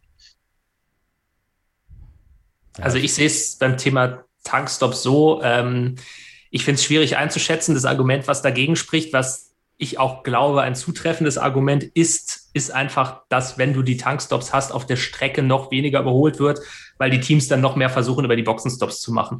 Ähm, das ist natürlich auch jetzt mit den Reifen schon so, dass sehr viel an der Box überholt wird. Aber bei Tankstops wäre es wahrscheinlich noch extremer und man würde noch weniger Action auf der Strecke sehen. Ähm, was die Reifen aber wenn jemand leicht, aber wenn jemand leicht auf der Strecke ist, dann hast du doch auch die Wahrscheinlichkeit deutlich höher, dass der zum Beispiel welche überholt, die mehr Benzin an Bord haben. Also das Argument leuchtet sich mir jetzt nicht so ganz, weil das ist ja, wie gesagt, ein taktisches Element, dass jemand vielleicht leicht mit drei Stops fährt, als jemand, der mit einem schweren Auto fährt und nur ein oder zwei Stops macht. Das wäre doch schon ein taktisches Element. Ein taktisches Element ist auf jeden Fall, klar. Also das, das, das, das, das, äh, das bestreite ich auch gar nicht, im Gegenteil. Ähm, nur gerade diese Taktik sorgt eben in der Meinung vieler Experten, und das finde ich persönlich schlüssig, dafür, dass eben weniger versucht wird zu überholen. Weil wenn du weißt zum Beispiel, du hast äh, Benzin für drei Runden mehr im Tank als Beispiel als der vorherfahrende, dann weißt du halt, du musst auf der Strecke nichts versuchen, weil der andere muss eh vor dir an die Box kommen. Dann hast du danach zwei Runden freie Fahrt und danach bist du vorbei. Das Aber das weißt du ja nicht. Aber das weißt du ja. Du weißt ja nicht, was dein Kontrahent, wie viel Benzin er jetzt wirklich an Bord hat. Ja, offiziell natürlich nicht. Ähm, aber das war ja auch schon so, als es das letzte Mal Tankstops noch gab, dass man das relativ gut kalkulieren konnte, wie viel der andere noch im Tank hat. Und das, das war ja teilweise auch in den TV-Einblendungen dann ähm, jeweils angezeigt. Und ich glaube, das war auch ziemlich akkurat. Und gerade heutzutage, wo wir nochmal 10, 15 Jahre später sind, ähm, glaube ich schon, dass die Teams da auch die, die Werkzeuge haben, um ziemlich genau fast Liter genau wahrscheinlich zu berechnen, wie viel der andere im Tank hätte. Also ich glaube, das, das wüssten die schon ganz genau. Ähm, ein anderes Thema, was die Reifen angeht, natürlich, da könnte man in der Tat noch ein bisschen was drehen, auch äh, Stichwort alle drei Reifenmischungen fahren müssen. Ähm, man könnte auch in die andere Richtung gehen und sagen, man nimmt halt diese ähm, diese Einschränkung weg, dass mindestens zwei verschiedene Mischungen gefahren werden müssen. Oder was ja auch immer wieder kommt als Vorschlag, dass man ähm, die Reifen komplett freigibt, was Pirelli natürlich aus Sicherheitsgründen niemals tun wird, aber dass man eben sagt, es gibt diese fünf Mischungen C1 bis C5 und sucht euch halt aus, was ihr wollt. Und dass man eben nicht nur diese drei Mischungen pro Grand Prix anbietet. Ähm, da gibt es auf jeden Fall einiges, was man machen könnte. Ähm, aber ja, ob, ob das jetzt dazu beitragen würde, die Rennen spannender zu machen oder nicht, ist halt im Endeffekt auch wieder Theorie, weil es hat noch nie jemand ausprobiert und deswegen weiß es auch keiner.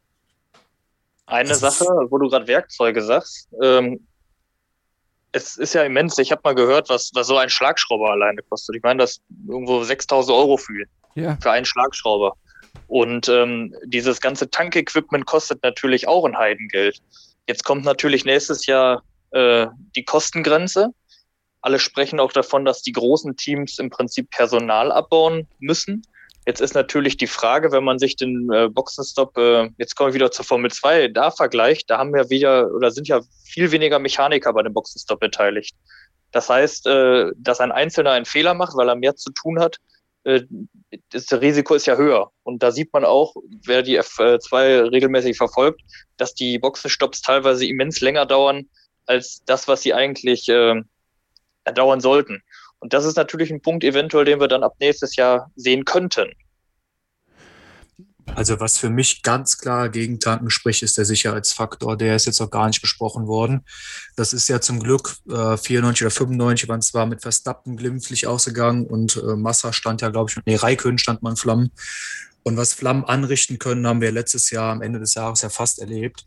Ähm, also Tanken ist für mich aus dem Grund leider komplett gestorben. Ähm, zum Thema Reifen würde ich sagen, man könnte auch einen ganz anderen Weg nochmal einschlagen und quasi wie eine Art Holzreifen entwickeln, ähm, wie es äh, es bei den LMP-Fahrzeugen ist. Wenn man sich mal Le Mans anschaut, die verbringen teilweise bis zu vier Stunden auf einem Reifensatz und beschweren sich am Ende ein wenig über die Reifen. Also das wäre auch noch eine Möglichkeit, dass die, dass äh, unsere Formel 1 Wagen einfach äh, ein, zwei Reifensätze im Rennen haben, aber die halt richtig hart, hart, äh, hart rannehmen können. Wäre halt auch eine interessante Variante, ne? weil es dann auch wieder teilweise mehr auf den Fahrer ankäme und die Autos ja eh mit der Zeit leichter werden. Also es gibt so viele Ansatzpunkte. Ich glaube auch, dass Tanken, meine Meinung dazu auch nochmal kurz kundzutun, auch nicht mehr aktuell ist tatsächlich. Also der Sicherheitsaspekt ist nicht zu vernachlässigen, vor allem weil die, die Stops ja so kurz geworden sind und die jetzt auch so darauf getrimmt sind, alles kurz zu machen. Und ich die Gefahr schon sehe, dass äh, bei aller Kürze dann da natürlich auch, wenn dann mal wieder so ein äh, der Tanksturz nicht richtig drauf sitzt, ich glaube, man wird alles, alles, alles, so spätestens nach dem Grosjean-Unfall nochmal mehr tun, um Feuer zu verhindern. Feuer ist das Schlimmste, weil Feuer funktioniert zwar als Bild im Fernsehen, aber Feuer ist genau das, was du eigentlich auch nicht willst. So. Jan, ich glaube, das trifft es ja ganz gut, ne?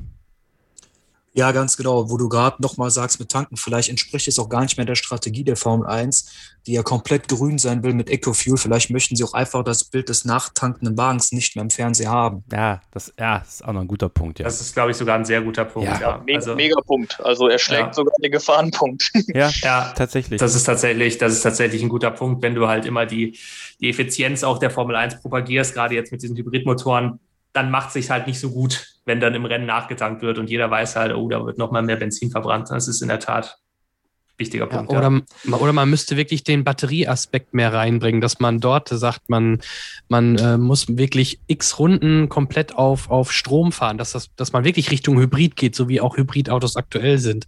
Das hätte dann auch eventuell nochmal eine andere taktische Möglichkeit, wenn man sagt, okay, wir, wir setzen mehr auf, auf Strom noch dabei. Das wird sowieso kommen. Ich glaube, der Stromanteil wird immer größer. Ähm, ich glaube ja nach wie vor, dass irgendwann die Formel 1 auch mit Wasserstoff arbeiten könnte, aber das ist sehr, sehr, sehr, sehr weit in die Zukunft gedacht. Ruben, glaubst du auch, dass, dass Wasserstoff mal irgendwann was sein kann, was die Formel 1 so für sich nutzt? Irgendwann ja, nähere Zukunft jetzt erstmal noch nicht. Ähm, ich glaube, bei dem nächsten, ähm, das hat man ja auch schon so ein bisschen angedeutet, bei dem nächsten Motorenreglement, was kommt, ähm, wird man auf jeden Fall beim Hybrid erstmal bleiben. Es geht ja dann eben auch in die Richtung, nicht unbedingt am Motor selber jetzt viel zu ändern, sondern gerade auch in diese Richtung äh, Eco, Eco-Fuels und sowas, also nachhaltige Benzine. Ähm, ich glaube, in der Hinsicht wird sehr viel kommen und Wasserstoff dann für die etwas, also für die Zukunft, die etwas weiter weg ist. Ich glaube, das wird in der Tat dann interessant werden. Ähm, jetzt aber so mittelfristig wird man erstmal bei einem sehr ähnlichen Konzept bleiben wie aktuell, was wahrscheinlich auch nicht das Schlechteste ist, weil gerade wenn eben diese nachhaltigen Kraftstoffe noch stärker kommen, dann ähm, ist das, glaube ich, auch was, was die Formel 1 sehr, sehr gut vermarkten kann. Und eben auch gleichzeitig die, die Traditionalisten zufriedenstellt. Also ich meine, die ganz großen. Traditionalisten werden mit einem, werden mit einem Hybrid nie zufrieden sein, die wollen den V12 zurück. Ähm, aber ich glaube, die Formel 1 weiß auch ganz genau, dass man jetzt zum Beispiel nicht komplett auf Elektro umstellen kann, was wegen der Formel E sowieso auch nicht geht. Aber ähm, ich glaube, ich glaube, da ist so die Mischung aus, aus äh, Fans bei Laune halten und trotzdem Umweltbewusstsein, da ist dieser Hybrid schon eine ganz gute Sache. Ich denke auch. Wir machen jetzt eine kurze Pause und dann sprechen wir weiter über viele tolle Themen rund um die Formel 1 in unserer ersten Starting Grid Hörersprechstunde. Euch nochmal der Hinweis, wenn ihr dabei sein möchtet, gerne mal bei, bei sowas oder generell als Hörer, schreibt uns äh, auf unseren Social Media Kanälen, auf Facebook, Twitter, Instagram, alle Links dazu in den Show Notes oder gerne auch per Mail. Die Mailadresse auch in den Show Notes und dann kriegen wir das auf jeden Fall auch mal mit euch hin. Würde mich freuen. Bleibt dran hier bei Starting Grid, dem Formel 1 Podcast auf meinsportpodcast.de. Ein letztes Mal zurück hier bei Starting Grid, dem Formel 1 Podcast auf meinsportpodcast.de, unsere Hörersprechstunde. Und äh, Chris, du hast noch ein Thema mitgebracht, äh, über das du gerne sprechen möchtest. Ja, genau. Und zwar ähm, ist ja unter der Woche bekannt gegeben worden, dass äh, RTL im Prinzip am alten Team festhält. Ähm, mir persönlich sagt das zu. Ich bin mit RTL groß geworden. Ich bin auch äh, absoluter Fan von der Truppe. Also mir gefällt es gut. Klar, sie sind für die 0815 Sonntagszuschauer da. Mir gefällt das trotzdem ganz gut. Ähm, dadurch, dass ich äh, auch den anderen äh, Bezahlsender abonniert habe, kann ich auch springen, wenn ich darauf keine Lust habe. Und ähm, ja, ich möchte einfach mal eure Meinung dazu wissen. Hat RTL im Prinzip äh, die Chance verpasst, jetzt mal junges Blut oder frisches Blut da äh, zu nutzen? Oder seid ihr auch der, der Meinung, dass man an dem alten Team festhält, genau die richtige Entscheidung ist, um äh, die, ich sag mal, ja, Fans, die jetzt kein äh, Bezahlt-TV haben, ja, nochmal abzuholen. Ja, vielleicht fange ich mal an. Ähm, ich habe ja schon kundgetan, dass ich recht wenig auf RTL geschaut habe nach den 90ern, aber immer mal wieder gerade auch in die Vor- und Nachberichte reingeschaut habe, weil die immer doch auch schneller oft bei den Interviewpartnern waren und so weiter und so fort und vor allem auch viel öfter sogar vor Ort in der letzten Zeit waren. Ähm, ich glaube nicht, dass sie eine Chance vertan haben, weil sie haben ja im Endeffekt nur diese vier Rennen, die sie äh, zeigen. Warum sollte man da jetzt neue Leute einführen für, ich sag mal jetzt die vier Rennen in dieser Saison und ich meine auch vier Rennen dann in der nächsten Saison vermutlich. Ähm, das macht dann weniger Sinn, vor allem wenn man doch die Leute hat, die da eingespielt sind. Ich weiß, der Florian König geht ja dann zu Sport 1, aber wird dann wahrscheinlich trotzdem hier die Formel 1 ähm, Sachen moderieren, wobei das dann irgendwann mit dem Doppelpass ab Sommer vielleicht kollidieren könnte. Ich weiß jetzt nicht genau, wann die Rennen alle sind, aber sei es dahingestellt, ich meine, dass es nicht zwingend ähm, jetzt eine äh, fatale Chance ist. Wenn sie irgendwann mal die wirklich äh, komplette oder eine halbe Saison wieder zeigen würden, also wirklich mit im Spiel wieder sind, dann würde ich wirklich sagen, dann könnte man überlegen, vielleicht mal junge Leute mit reinzubringen oder wenigstens mit, mit, ja, mit zu integrieren, neben den Experten, die immer jünger werden, vielleicht auch die anderen mal zu verjüngen. Aber aktuell nein. Mir fehlt eine Frau. Ich sage es ganz offen und ehrlich, wie es ist, mir fehlt einfach eine Frau in dem Team. Also man kann von Sandra Baumgartner halten, was man will. Ich bin jetzt nicht der größte Fan von ihr als Interviewerin, möchte ich äh, da auch mal so deutlich sagen. Ähm, Aber ich finde, es ist sehr wichtig, dass du eine weibliche Präsenz in deinem Team hast. Äh, und RTL hatte das Tanja ja mal. hat Zeit. Bitte? Tanja hat Zeit. Nee, Tanja ist mittlerweile Kommunikationsdirektorin oder sowas bei Servus TV. Also die hat keine Zeit. Ah. die ist. Äh, Die ist, glaube ich, nicht nur Kommunikationsdirektorin. Ich glaube, die steht da mehr oder weniger hinter dem ganzen, äh, gut. also so ein bisschen hinter der Kamera, aber überblickt quasi das ganze Formel-1-Projekt. Also das ist, glaube ich, jetzt nicht so der kleinste Job, den sie da gerade hat. Ich glaube, da ist sie bei Servus ganz gut aufgehoben dieses Also- Jahr. Sehr cool. Nee, das wusste ich nicht. Vielen Dank für die Info. Das ist Und- echt, echt stark. Servus hat eine extrem große Frauenpräsenz, muss man dazu mal sagen. Also Ja, das, ist, also mir fehlt das bei RTL. Das ist wirklich, also vielleicht nochmal zu den Rahmenbedingungen für euch, damit ihr das alles versteht. RTL hat vier Rennen. So, wir reden wirklich nur über die Rennen. Die haben nichts anderes. Es gibt kein Qualifying, es gibt nichts. Es gibt nur Vorberichte und Rennen. Diese Rennen nicht mal in UHD. Sky hat die Exklusivrechte für UHD, gibt die auch nicht ab. Also es gibt keine UHD-Empfangsmöglichkeit bei RTL, falls ihr das da in UHD gucken möchtet. Ähm, deswegen äh, ist es schon verständlich, dass sie da jetzt nicht ein junges äh, Gemüse ranholen, sondern mit dem arrivierten Team arbeiten. Kann ich verstehen. Wie gesagt, mir fehlt eine Frau. Sie hatten Anna Fleischhauer, die war ja auch schon mal zu Gast bei uns. Ich weiß nicht, was mit ihr passiert ist. Sie hätten Lisa Höfer zum Beispiel ja auch, die könnte man ja auch äh, ranziehen, die ja auch schon mal hier bei uns zu Gast war.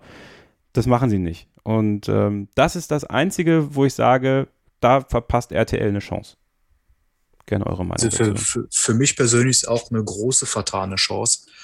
Ähm, wir haben jetzt die mittlerweile vier alten weißen Männer, wie man jetzt im schönen Neudeutsch sagt, die seit 1992 ähm, das Ganze machen, was jetzt, sie haben es gut gemacht. Ich habe früher auch natürlich RTL geschaut. Ich bin nicht bei dem Bezahlsender, den ihr die ganze Zeit nennt, sondern ich bin bei, äh, bei F1 TV im Abo tätig. Ähm, Bist du tätig? und tätig, ja, ja, genau. Ich bezahle dafür, dass ich das sehen darf. Das ist meine Tätigkeit. ähm, ich finde zumindest, dass man von den vier Herren zweimal hätte tauschen können. Also wäre es mir egal, aber um mal junges Blut reinzubringen, dass wenn der Schumacher-Hype starten sollte in Deutschland, kann ja passieren, man weiß es nicht, ähm, und RTL sich wieder Rechte sichert, dass dann äh, die Zuschauer schon an zwei von den vier Leuten gewöhnt sind, weil wenn sie neuen Hype starten, nochmal Rechte sichern und dann wieder mit den vier bekannten Herren antreten, dann haben sie auch das Publikum, was genauso alt ist wie die vom Fernseher. Oh, starker, starker Satz. Ruben, was sagst du? Ähm, ich glaube, dass es, und das ist tatsächlich auch ein wichtiger Punkt, dadurch, dass es nur vier Rennen sind, macht es, glaube ich, nicht so viel Sinn, das Team großartig zu ändern, weil du hast ein Team, das funktioniert, das eingespielt ist. Ähm, die kommen jetzt halt viermal im Jahr zusammen und machen das. Ähm, da gehst du kein großes Risiko ein auf Seite von RTL, weil du weißt, was du bekommst. Ähm, das ist logisch, dass man das so macht. Ähm, ich finde es auch auf einer menschlichen Ebene für die Kollegen ganz cool. Also ich glaube, Heiko Wasser hat zum Beispiel auch mal gesagt, dass es für ihn persönlich so ein kleiner Traum wäre, noch mal ein Rennen äh, von Mick Schumacher zu kommentieren, weil sich Ja. für ihn damit sozusagen ein Kreis schließt, weil er hat damals eben Michael Schumacher kommentiert, als er seine WM-Titel gewonnen hat und jetzt eben den Sohn Mick. Ähm, das ist für ihn sicherlich eine ganz coole Geschichte. Ähm, bei, den, bei den anderen wird es ähnlich sein. Deswegen auf so einer menschlichen Ebene freut es einen dann.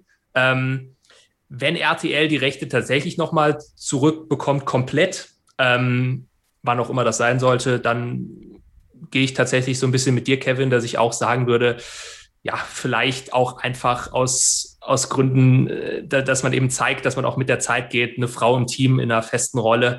Ähm, aber jetzt für die vier Rennen, glaube ich, ist es aus RTL-Sicht das einzig Logische, das Team so beizubehalten, wie es war.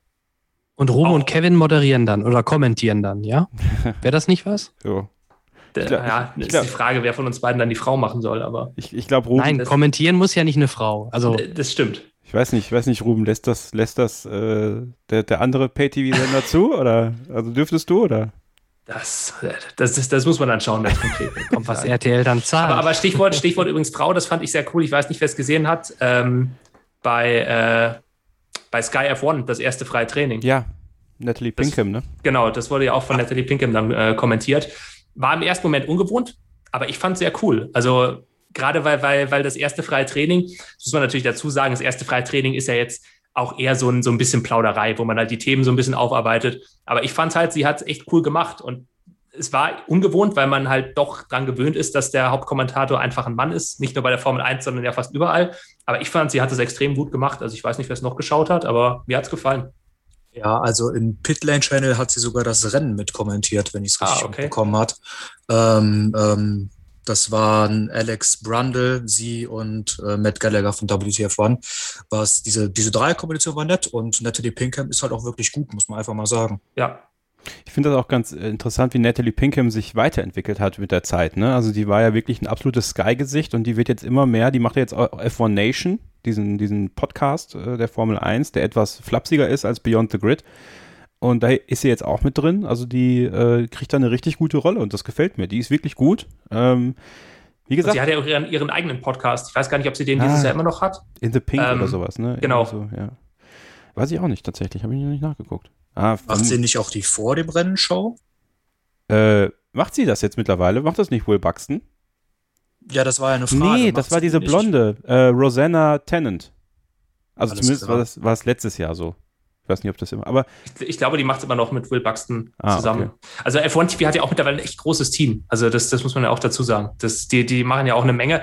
F1 TV ist halt immer so das, das, ähm, das Hauptargument natürlich, dass sie die Rennen haben, aber die haben ja so viele Shows auch drumherum. Die haben ja diesen Tech Talk mittlerweile, Ja. äh, Vorberichte, Nachberichte, auch damit exklusiven Interviews. Ähm, die bieten ja auch echt schon ein cooles Programm und haben demzufolge dann eben auch äh, ja, ein, ein relativ großes Team mittlerweile, was, was ich persönlich auch sehr gut finde. Also das, das ist echt, es bietet echt einen Mehrwert. ja, in der Tat ist es ja sowas, ne, was natürlich die Leute immer kritisieren, beziehungsweise woran sich äh, der Bezahlsender äh, mit, den, mit dem himmlischen Namen, wie, wie Chris das oft gesagt hat, äh, natürlich auch irgendwie messen muss, ist, dass natürlich der Preis ein ganz anderer ist. Ne? Und das ist äh, schon so, dass ich den Ärger der Leute dann verstehe, wenn es dann freitags plötzlich Werbung gibt im freien Training oder äh, dergleichen, was äh, super unangenehm ist, was ich aber auch weiß, was den Leuten dort super an, unangenehm ist, aber es ist halt leider etwas, was reinkommen muss an Kohle auch. Ähm, nichtsdestotrotz, das, was F1 TV aufbaut, ist natürlich ein bisschen bitter, dass genau jetzt, zu dem Zeitpunkt, wo F1 TV wirklich anrollt, und äh, davor gab es ja unheimlich viele Kinderkrankheiten und Sachen, die nicht funktioniert haben, und jetzt funktioniert alles, jetzt haben sie ein ganzes Paket drumherum geschnürt, und jetzt kannst du es in Deutschland nicht sehen. Zumindest nicht, nicht so, wie du es gerne sehen möchtest. Den Pitlane Channel, den könnt ihr sehen, über Sky Q zum Beispiel. Ähm, aber dann hört es auch schon auf. So, dann hört ihr dann den englischen Kommentar. Ähm, aber das ist natürlich für viele ein absolutes Ärgernis, weil, weil der Preis, die Preisdifferenz ist natürlich immens groß. Also Jan und ich reden da ja öfter auch bei der Arbeit drüber. Ja, nur noch kurz, kurz noch dazu. Ja. Den Pitlane Channel, falls jemand die Möglichkeit hat und noch nicht gesehen hat, unbedingt ausprobieren. Äh, drei Kameraperspektiven sind da gleichzeitig und die, die Regie macht wirklich einen großartigen Job. Also da ist, da werden Mittelfeldkämpfe aus allen Perspektiven gleichzeitig gezeigt. Das ist wirklich großes Kino. Ohne Burkhard Nuppenei, ne? Nochmal der Hinweis. Burkhard Nuppenay. Ähm, ja, also äh, ich finde es gut, dass RTL ähm, diese vier Rennen zeigt. Ich denke, das ist für, für, für alle dort eine gute Sache. Gerade auch Heiko Wasser gönne ich das sehr, weil er hat ja wirklich sehr gelitten äh, unter dem, dem Verlust der Rechte. Und das kann ich auch verstehen. Wenn du das all die Jahre machst und plötzlich hast du es gar nicht mehr, äh, ist es ja auch schön, wenn, wenn sie da weitermachen können. Aber wie gesagt, perspektivisch wünsche ich mir bei RTL äh, da auch einen, einen, kleinen, einen kleinen Wandel. Und ich glaube ja nach wie vor, dass RTL schon sehr bald wieder mehr Rennen im Free TV zeigt, äh, als man glaubt. Ähm, ein Thema, bevor wir zum letzten kommen, äh, was Chris auch mitgebracht hat, bringe ich mal ganz kurz hier noch rein. Äh, ich hatte es in der Telegram-Gruppe geschrieben, Starting Grid Fans. Ich habe vorgestern einen Werbespot von Renault gesehen, über den Renault E-Tech, Clio, Clio E-Tech, wie auch immer. Jedenfalls war da äh, ein großer Fokus auf der Formel 1. Plötzlich war Fernando Alonso äh, da auch mit drin. Und das fand ich super interessant, weil, ähm, Ruben, ich habe die letzten Jahre unglaublich wenig Werbespots gesehen, dass ähm, Hersteller tatsächlich mit ihrem Formel 1-Projekt werben. Und dass Renault das macht, die ja sogar noch in der Formel 1 unter einem anderen Namen fahren, äh, fand ich sehr interessant. Ich weiß nicht, hast du den Spot auch schon mal gesehen? Das Lustige ist, dass ich den auch gesehen habe und Ah. tatsächlich mich auch gewundert habe, eben aus dem Grund, weil ich mir auch dachte, okay, ich sehe jetzt einen Renault-Spot mit Formel 1, aber das Formel 1-Team gibt es halt nicht mehr, beziehungsweise heißt halt jetzt anders. Ähm, das fand ich ein bisschen seltsam. Also, das hat sich mir auch nicht ganz erschlossen, was, wie, das, wie das aus Marketing-Sicht zusammenpasst, weil, wie du schon sagst, ich werbe mit der Formel 1, aber ich nenne das Formel 1-Team halt extra anders. Also, Ja, ich, Weiß gla- nicht. ich glaube, sie beziehen es halt auf E-Tech, also weil ja immer noch der, der, Weil der Motor drin der ist, Motor ja. quasi Renault E-Tech ist. Aber was ich mir dann, was ich mich dann gefragt habe, die ganzen letzten Jahre, warum hat, macht Mercedes keine Werbung mit Lewis Hamilton oder sowas? Es gab ja mal eine Zeit, da hat Mercedes mit Schumi und äh, Rosberg geworben. Gut, vielleicht ist es dann dadurch, dass sie zwei Deutsche sind, aber auch Renault hat ja jahrelang nicht mit Nico Hülkenberg zum Beispiel geworben, obwohl man es hätte machen können. Also ähm, Das fand ich schon. Hackin und Kultat will ich nochmal erwähnen. Da gab es auch richtig tolle Werbespots, wo Ja. die sich immer duelliert haben. Also ist die Formel 1 eurer Meinung nach für Hersteller gar nicht so interessant, dass man damit wirklich werben würde? Und ist Renault damit sozusagen jetzt sowas wie ein, wie ein Vorreiter, weil sie ja auch plötzlich dann, ja, auch Fernando Alonso da rauskarren und dann Werbung für, für E-Tech-Motoren in ihren Autos machen? Da kenne ich mich tatsächlich aber jetzt im Werbemarkt auch zu wenig aus. Ich könnte fast schwören, dass Mercedes durchaus mit Lewis Hamilton wirbt, aber mit ihm als Person und nicht in Verbindung mit einem Formel-1-Auto. Was sicherlich auch dem Status von Lewis Hamilton geschuldet ist, weil er einfach, glaube ich, schon heutzutage, zumindest weltweit gesehen, der bekannteste Formel-1-Fahrer der aktuellen Generation ist, den es gibt.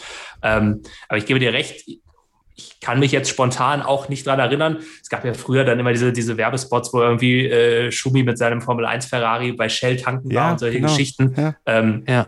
sowas gab es tatsächlich in jüngerer Zeit nicht, zumindest nicht, dass ich wüsste, aber wie gesagt, ich Aber jetzt auch nicht die Werbung. Raikön macht doch Werbung für Alpha und äh, Ja, genau, Das okay, stimmt, das jetzt auch stimmt. für Aston Martin, ne? aber jeweils ja nicht im Formel 1 Auto. Das ist ja auch Das stimmt. interessant. Die, die sind ja jeweils in den Ja. Straßenmodellen unterwegs. Also ihr meint schon die Werbung direkt mit dem Formel 1-Wagen, ja? Dass man Weil sonst halt, Mercedes, ich bin ja Mercedes-Fahrer sogar und die machen ja höchstens über ihre Technologie Werbung, dass sie sagen, okay, der Hybridantrieb wurde in der Formel 1 entwickelt, jetzt im Serienfahrzeug. aber das Sowas könnte man ja, sie genau, halt. das, das es verbinden sie ja- nicht.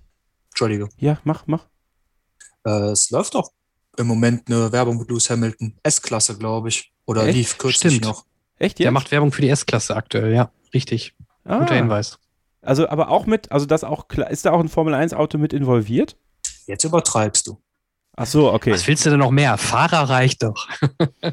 Ja, aber das ist ja tatsächlich so der Punkt, den ich auch gerade meinte. Also tatsächlich mit Lewis Hamilton in dem Hm, Fall wird okay. geworben oder wie ihr gerade gesagt habt, eben auch mit Vettel oder mit einem Raikön.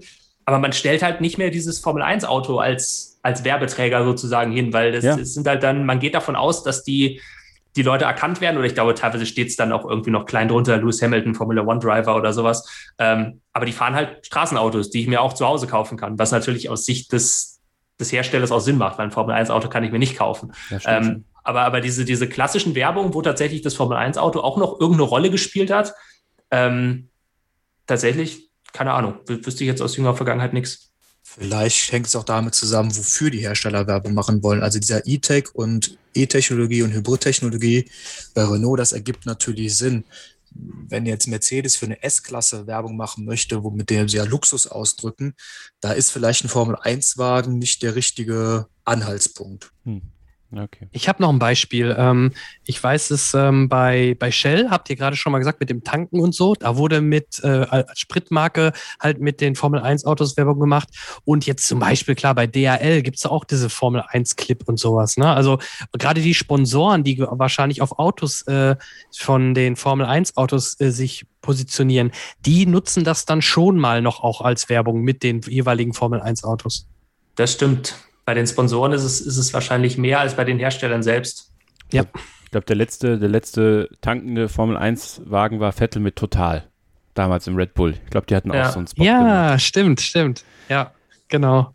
So, ein Thema haben wir noch auf der Liste, würde ich sagen, Chris. Das hast du auch noch mitgebracht. Thema Kalender, ne? Äh, bist du optimistisch, dass wir die äh, kommenden 22 Rennen alle sehen werden? Der Optimist sagt ja, der Realist sagt nein. Ähm, ich glaube nicht, dass wir den Zirkus so wandern sehen, wie, wie die Formel 1 oder wie Liberty sich das vorgestellt hat. Ähm, ich, ich bin wirklich gespannt, äh, wie sich es entwickelt, äh, politisch, auch in den, in den, ja, oder weltweit in der Politik. Ähm, aber ich bin der Überzeugung, dass wir dass wir 23 Rennen sehen, aber nicht die 23, die angedacht sind. Ich war ja ein bisschen wackelig, was Amerika anging und so, ne? Aber so wie die impfen gerade, würde ich fast sagen, dass Amerika durchgeht. Und das. Da gibt es denn so eine Region, wo du sagst, da, da, die könnte wackeln? Äh, für mich wackelt Brasilien Hm. ähm, und für mich wackelt eventuell auch, ähm, auch Kanada Mhm. Von, vom, vom zeitlichen Faktor her. Äh, Kanada, Brasilien eher von der äh, ja, politischen Situation drumherum. Leider, weil ich finde Brasilien geil. Mir hat es letztes Jahr richtig gefehlt. Also ich fand die Saison letztes Jahr absolut mega. Äh, auch, äh, dass wir mal neue Strecken hatten. Äh, es war nicht immer der Knaller schlechthin. Wir hatten natürlich auch äh, Sachen mit äh, wie Mugello, wo es dann äh, neben der neuen Strecke auch noch ultra spektakulär umherging. Aber Brasilien ist so ein Rennen, da freue ich mich drauf und ich muss mich jetzt auch leider outen. Ich bin absoluter Baku-Fan. Lacht Nö. mich aus, Nö, ist doch nicht schlimm. äh, hängt mich auf. Ich äh, kenne so viele Leute, die Baku so gerne aus dem Kalender hätten. Äh, ich bin ein absoluter Baku-Fan und ähm, ich hoffe auch noch, dass irgendwas anderes passiert. Jetzt nicht äh, dem bösen C-Wort geschuldet, sondern irgendwas äh, anderes, dass äh, Frankreich fliegt. Was dann nur der Strecke geschuldet ist. Norman Fischer gefällt das. Ich hoffe, wir fahren in den Niederlanden. Momentan Hochrisikogebiet, aber Mhm. Niederlande, da hätte ich Bock drauf. Ja, da freue ich mich auch drauf. Aber bitte mit Fans. Also wenn Niederlande, dann mit Fans.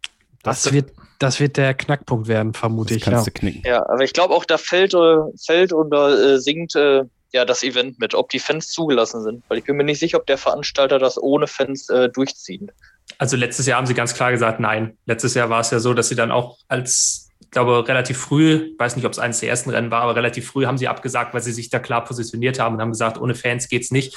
Ähm, das Rennen ist jetzt Anfang September. Gut, es sind noch ein paar Ja. Monate. Muss man abwarten, wie sich das entwickelt.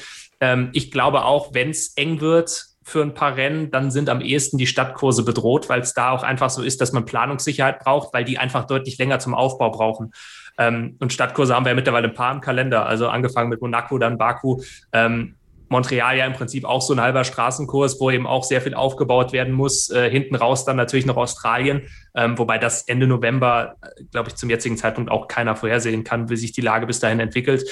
Ähm, ich bin noch optimistisch, muss ich sagen, dass man die Mehrheit der Rennen so durchkriegen wird, wie sie aktuell geplant sind.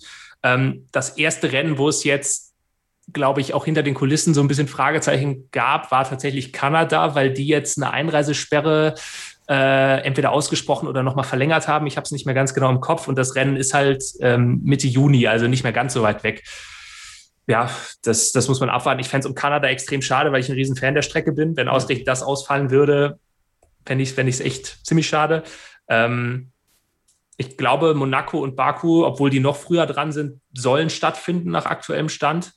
Ähm, aber ja, das Problem ist halt einfach, dass er keiner auch die Entwicklung vorhersehen kann, wie es mit der ganzen Situation weitergeht. Das kann sich ja von heute auf morgen ändern. Ähm, ob, das, ob das dann am Ende alles so stattfindet. Äh, Brasilien natürlich auch klar, würde man zum aktuellen Zeitpunkt sagen, no way, dass da die Formel 1 fährt, weil ich glaube, da würde dann die Formel 1 im Zweifel auch selbst die Notbremse ziehen und sagen, nee, unter den Voraussetzungen fahren wir da nicht. Ähm, aber da weiß halt auch keiner, wie es im November aussieht, weil die Rennen teilweise noch so weit weg sind. Was wäre äh, dein, dein Wunschersatz, Ruben, wenn ich, wenn ich dich äh, da fragen darf? Boah, schwer zu sagen. Ähm, vor allem schwer zu sagen in der Hinsicht, was ist realistisch. Also das, das ist ja auch mal die Frage, wenn jetzt zum Beispiel die Frage aufkäme, wir würden spontanen Ersatz brauchen, könnte man momentan in Deutschland ein Rennen fahren? Wüsste ich jetzt auch nicht. Also da, da, da, da kenne ich jetzt auch die aktuellen Verordnungen nicht. Ich glaube, es würde gehen, ich weiß es nicht, aber wäre Ohne Publikum, ne? Das sowieso, das ist klar. Das ist ist wie klar. beim Fußball. Ja. Richtig, richtig. Also, Also, da wenn, Armin Laschet heute nicht mal wusste, ob Montag die Schule in NRW beginnt, ist das Deutschland mit einem ganz großen Fragezeichen meiner Richtig, Meinung nach zu versehen. Richtig, genau deswegen. Weil natürlich aus deutscher Sicht wäre es cool, sei es jetzt Hockenheim oder auch, oder auch der Nürburgring. Ähm, wie realistisch das ist, ich, ich glaube, man hätte auf jeden Fall Interesse von, von beiden Strecken aus, falls man die Möglichkeit bekommen sollte. Ähm, aber dann ist es halt auch wieder eine Frage, da stecken ja auch so viele kommerzielle Geschichten dann dahinter. Also wer, äh, wer ist bereit, Geld dafür zu bezahlen, wer will Geld haben? Das war ja auch im letzten Jahr schon das große Thema, weil klar, wenn keine Fans kommen, kannst du mit dem Rennen kein Geld verdienen und niemand wird die Formel 1 holen, wenn er weiß, er macht damit zig Millionen Euro Verlust. Das ist dann auch wieder so ein Thema. Also ganz schwierig. Wo du Ja, vor allem das dieses Jahr noch das Ungleichgewicht. Ne? Letztes Jahr war es ja relativ einheitlich. Die Formel 1 hat, glaube ich, äh, an allen Strecken ihre Dollars abgeben dürfen. Korrigier mich, wenn du da. Ich glaube, ich glaube, so ist es gewesen, ja. Ja, und äh, dieses Jahr wäre es ja, wäre es ja nicht unbedingt überall gleich. Weil in Bahrain waren ja jetzt auch äh, schon einiges an Zuschauern Ja, im Vergleich zu null. deswegen, das ist, das ist, glaube ich, äh, ja, im Zweifel dann auch eine Frage des Geldes, wo es hingeht. Und wer halt sagt, hey, hier, wir, wir hätten noch eine Strecke im Angebot, wie sieht's aus? Wie, was wären so die Wunschersatzrennen von, von den anderen heute hier beim Stammtisch? Ich würde, also ich gehe da gleich drauf ein. Ich würde nur gerade noch mal kurz auf Australien zurückkommen und Sao Paulo und ähnliches. Ich gucke gerade so nebenbei auf den Kalender. Das ist direkt hintereinander USA, Mexiko, Sao Paulo, Australien, wo wir jetzt alle gesagt haben, hm, ja, man weiß es so genau, ist noch lange zu planen. Australien ist ja auch immer sehr strikt mit dem Zumachen. Also da würde ich vielleicht auch noch eine Lücke sehen irgendwo. Und war es dann vielleicht ein Fehler, Bahrain an den Anfang der Saison zu legen, wo man zwei Streckenvarianten auf jeden Fall zur Verfügung hat? Und äh, das Outer Oval ja auf jeden Fall da nochmal zum Einsatz hätte kommen können. Was ist, was ist zwischen Australien und, äh, also was ist davor? Brasilien? USA, Mexiko, Brasilien, Australien. Da könntest du ja fast nach Mexiko nochmal Bahrain nehmen. Und dann von Bahrain nach Australien ist ja nicht mehr so weit. Das stimmt, das, das meinte ich halt, war es vielleicht, Anführungszeichen, falsch, Bahrain nach Anfang der Saison zu nehmen. Nee, glaube ich nicht, Und- weil die können es ja einfach dann nochmal reinschieben. Dann, dann machen sie halt nochmal Bahrain. Und ich Ja, glaube, es wäre auch interessanter, weil einige haben sich ja beschwert, zweimal Bahrain hintereinander. Ich fand es gar nicht so schlimm, weil ich auch dieses Outer Oval extrem cool fand, das Rennen. Also gerne auch mal im Wechsel mit dem ja, normalen Bahrain-Kurs, wobei das Rennen jetzt auch wieder spitze war. Aber mich würde es ansprechen, persönlich, wenn man da jetzt das äh, Outer Oval nochmal fahren würde. Ich fand die beiden Rennen auch nicht vergleichbar, die da letztes Jahr gefahren worden Genau. sind. Also Das stimmt. Ich fand fand sie auch nicht vergleichbar, aber viele haben ja einfach gesagt, ja, zweimal Bahrain. Gerade, die, sagen wir, die 0815-Fans, die sich nicht so tief damit beschäftigen. Ne? Ich muss sagen, Weil ich war jetzt nach diesem Jahr. Silverstone und äh, Spielberg. Ich war aber nach diesem Jahr hatte ich genug von Bahrain erstmal. Also für ein paar Wochen mal eine andere Strecke sehen als Bahrain. Finde ich doch ganz schön. Aber ich glaube, es war auch nicht so verkehrt, das ans, an den Anfang zu nehmen. Klar, du hättest hinten raus vielleicht die Möglichkeit gehabt, dann, wenn dir was wegbricht, da zwei Rennen zu fahren. Aber ich glaube, der Formel 1 ging es auch darum, jetzt die Saison erstmal ans Laufen zu kriegen. Und da war Bahrain, glaube ich, so ein, so ein sicherer Stein, den man hatte, stimmt, wo man ja. wusste, okay, da können wir auf jeden Fall fahren. Ähm, und von daher, ähm, auch wenn ich so ein bisschen mitgehe und sage, wir hatten jetzt sehr, sehr viele Rennen in Bahrain, inklusive Testfahrten zwischendrin, ähm, war es, glaube ich, einfach aus der Sicht, dass man was Sicheres hat, wo man auf jeden Fall starten kann, ähm, war das schon clever, das am Anfang zu machen. Ja, da hast du natürlich absolut recht. Ähm, jetzt nochmal zum Chris bezüglich unserer Wunschstrecken. Also ich würde gerne ein Rennen in Deutschland sehen. Mhm. Es müsste nicht zwingend wieder der Nürburgring sein. Ich würde mir auch gerne nochmal Hockenheim ansehen. Ähm, ist natürlich die Frage, was es sonst noch an anderen Strecken gibt im Moment, die eine FIA-Zulassung haben. Das dürfen wir auch nicht vergessen. Ja, das stimmt. Klasse A muss es ja sein. Ich würde auch tendenziell, also Deutschland ja, und dann wäre natürlich der Hockenheimring, glaube ich, eher möglich, auch mit Fans vielleicht, weil Baden-Württemberg ja eh ein bisschen lockerer ist, was das angeht. Ähm, und es dann durchaus eine Möglichkeit gäbe, vielleicht da Publikum begrüßen zu können. Also ich habe ja tatsächlich getippt, äh, als, als wilden Tipp der Saison, äh, dass man, dass man ein Rennen in Deutschland sehen wird. Und äh, das, das glaube ich auch weiterhin. Wer möchte? Ja, ich glaube, Mugello will keiner, oder? Och, äh, Also fand ich gar nicht so schlecht. Ähm, unrealistisch, unrealistischer Wunsch wäre natürlich äh, Nordschleife, mal so richtig langen Kurs, aber unrealistisch leider. Aber ja, wie ihr gerade schon sagtet, so viele Zulassungen gibt's dann auch nicht mehr. Ich hätte, ich glaube, war doch eigentlich auch mal angedacht, New York oder so war ja auch mal geplant. Ne? Ähm, Miami. ist sicherlich auch spannend vom Ambiente her, aber momentan halt auch unrealistisch. Ja, also ich würde mir tatsächlich auch nochmal Mugello anschauen, vielleicht nicht dieses Jahr, aber nächstes Jahr. Ähm, ist auch eine Diskussion, die ich schon mit dem Herrn Scheuren geführt habe. Mir sind so ein bisschen die, die Strecken abhanden gekommen, die nicht von Hermann Thielke irgendwo hingebaut worden sind, sondern Mhm. Strecken wie Mugello und Imola, was jetzt kommen, die, die sich einfach in die Natur einfügen, wo dann auch deine Nordschleife, die du gerade erwähnt hast, natürlich Paradebeispiel wäre, was niemals funktionieren wird, aber anderes Thema. Da, also ich würde mir Aber dann geil wär's. anschauen.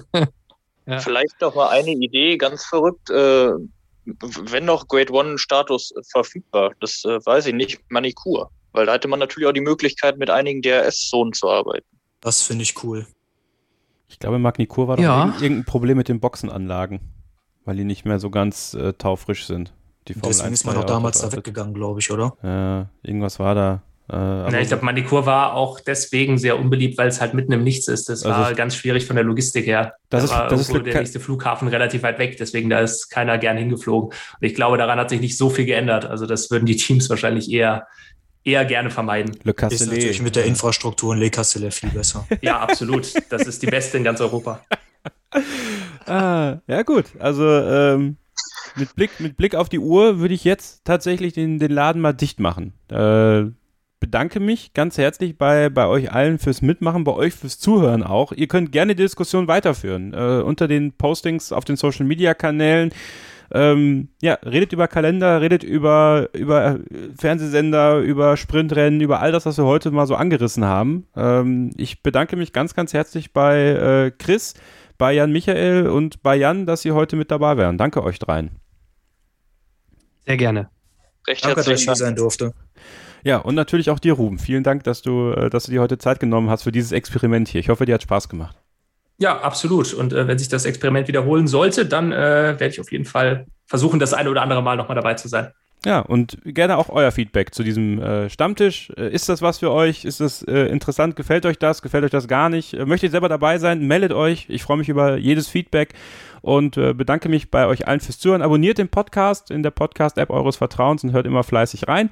Würde mich sehr freuen, wenn ihr auch mal eine iTunes-Rezension hinterlasst. Und äh, bis zum nächsten Mal, dann am Freitag mit unserer Zoom-News-Ausgabe, dann wieder mit Christian Nimmervoll, sage ich, bleibt gesund und keep racing.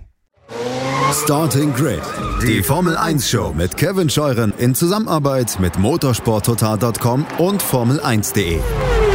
Keep racing auf meinsportpodcast.de.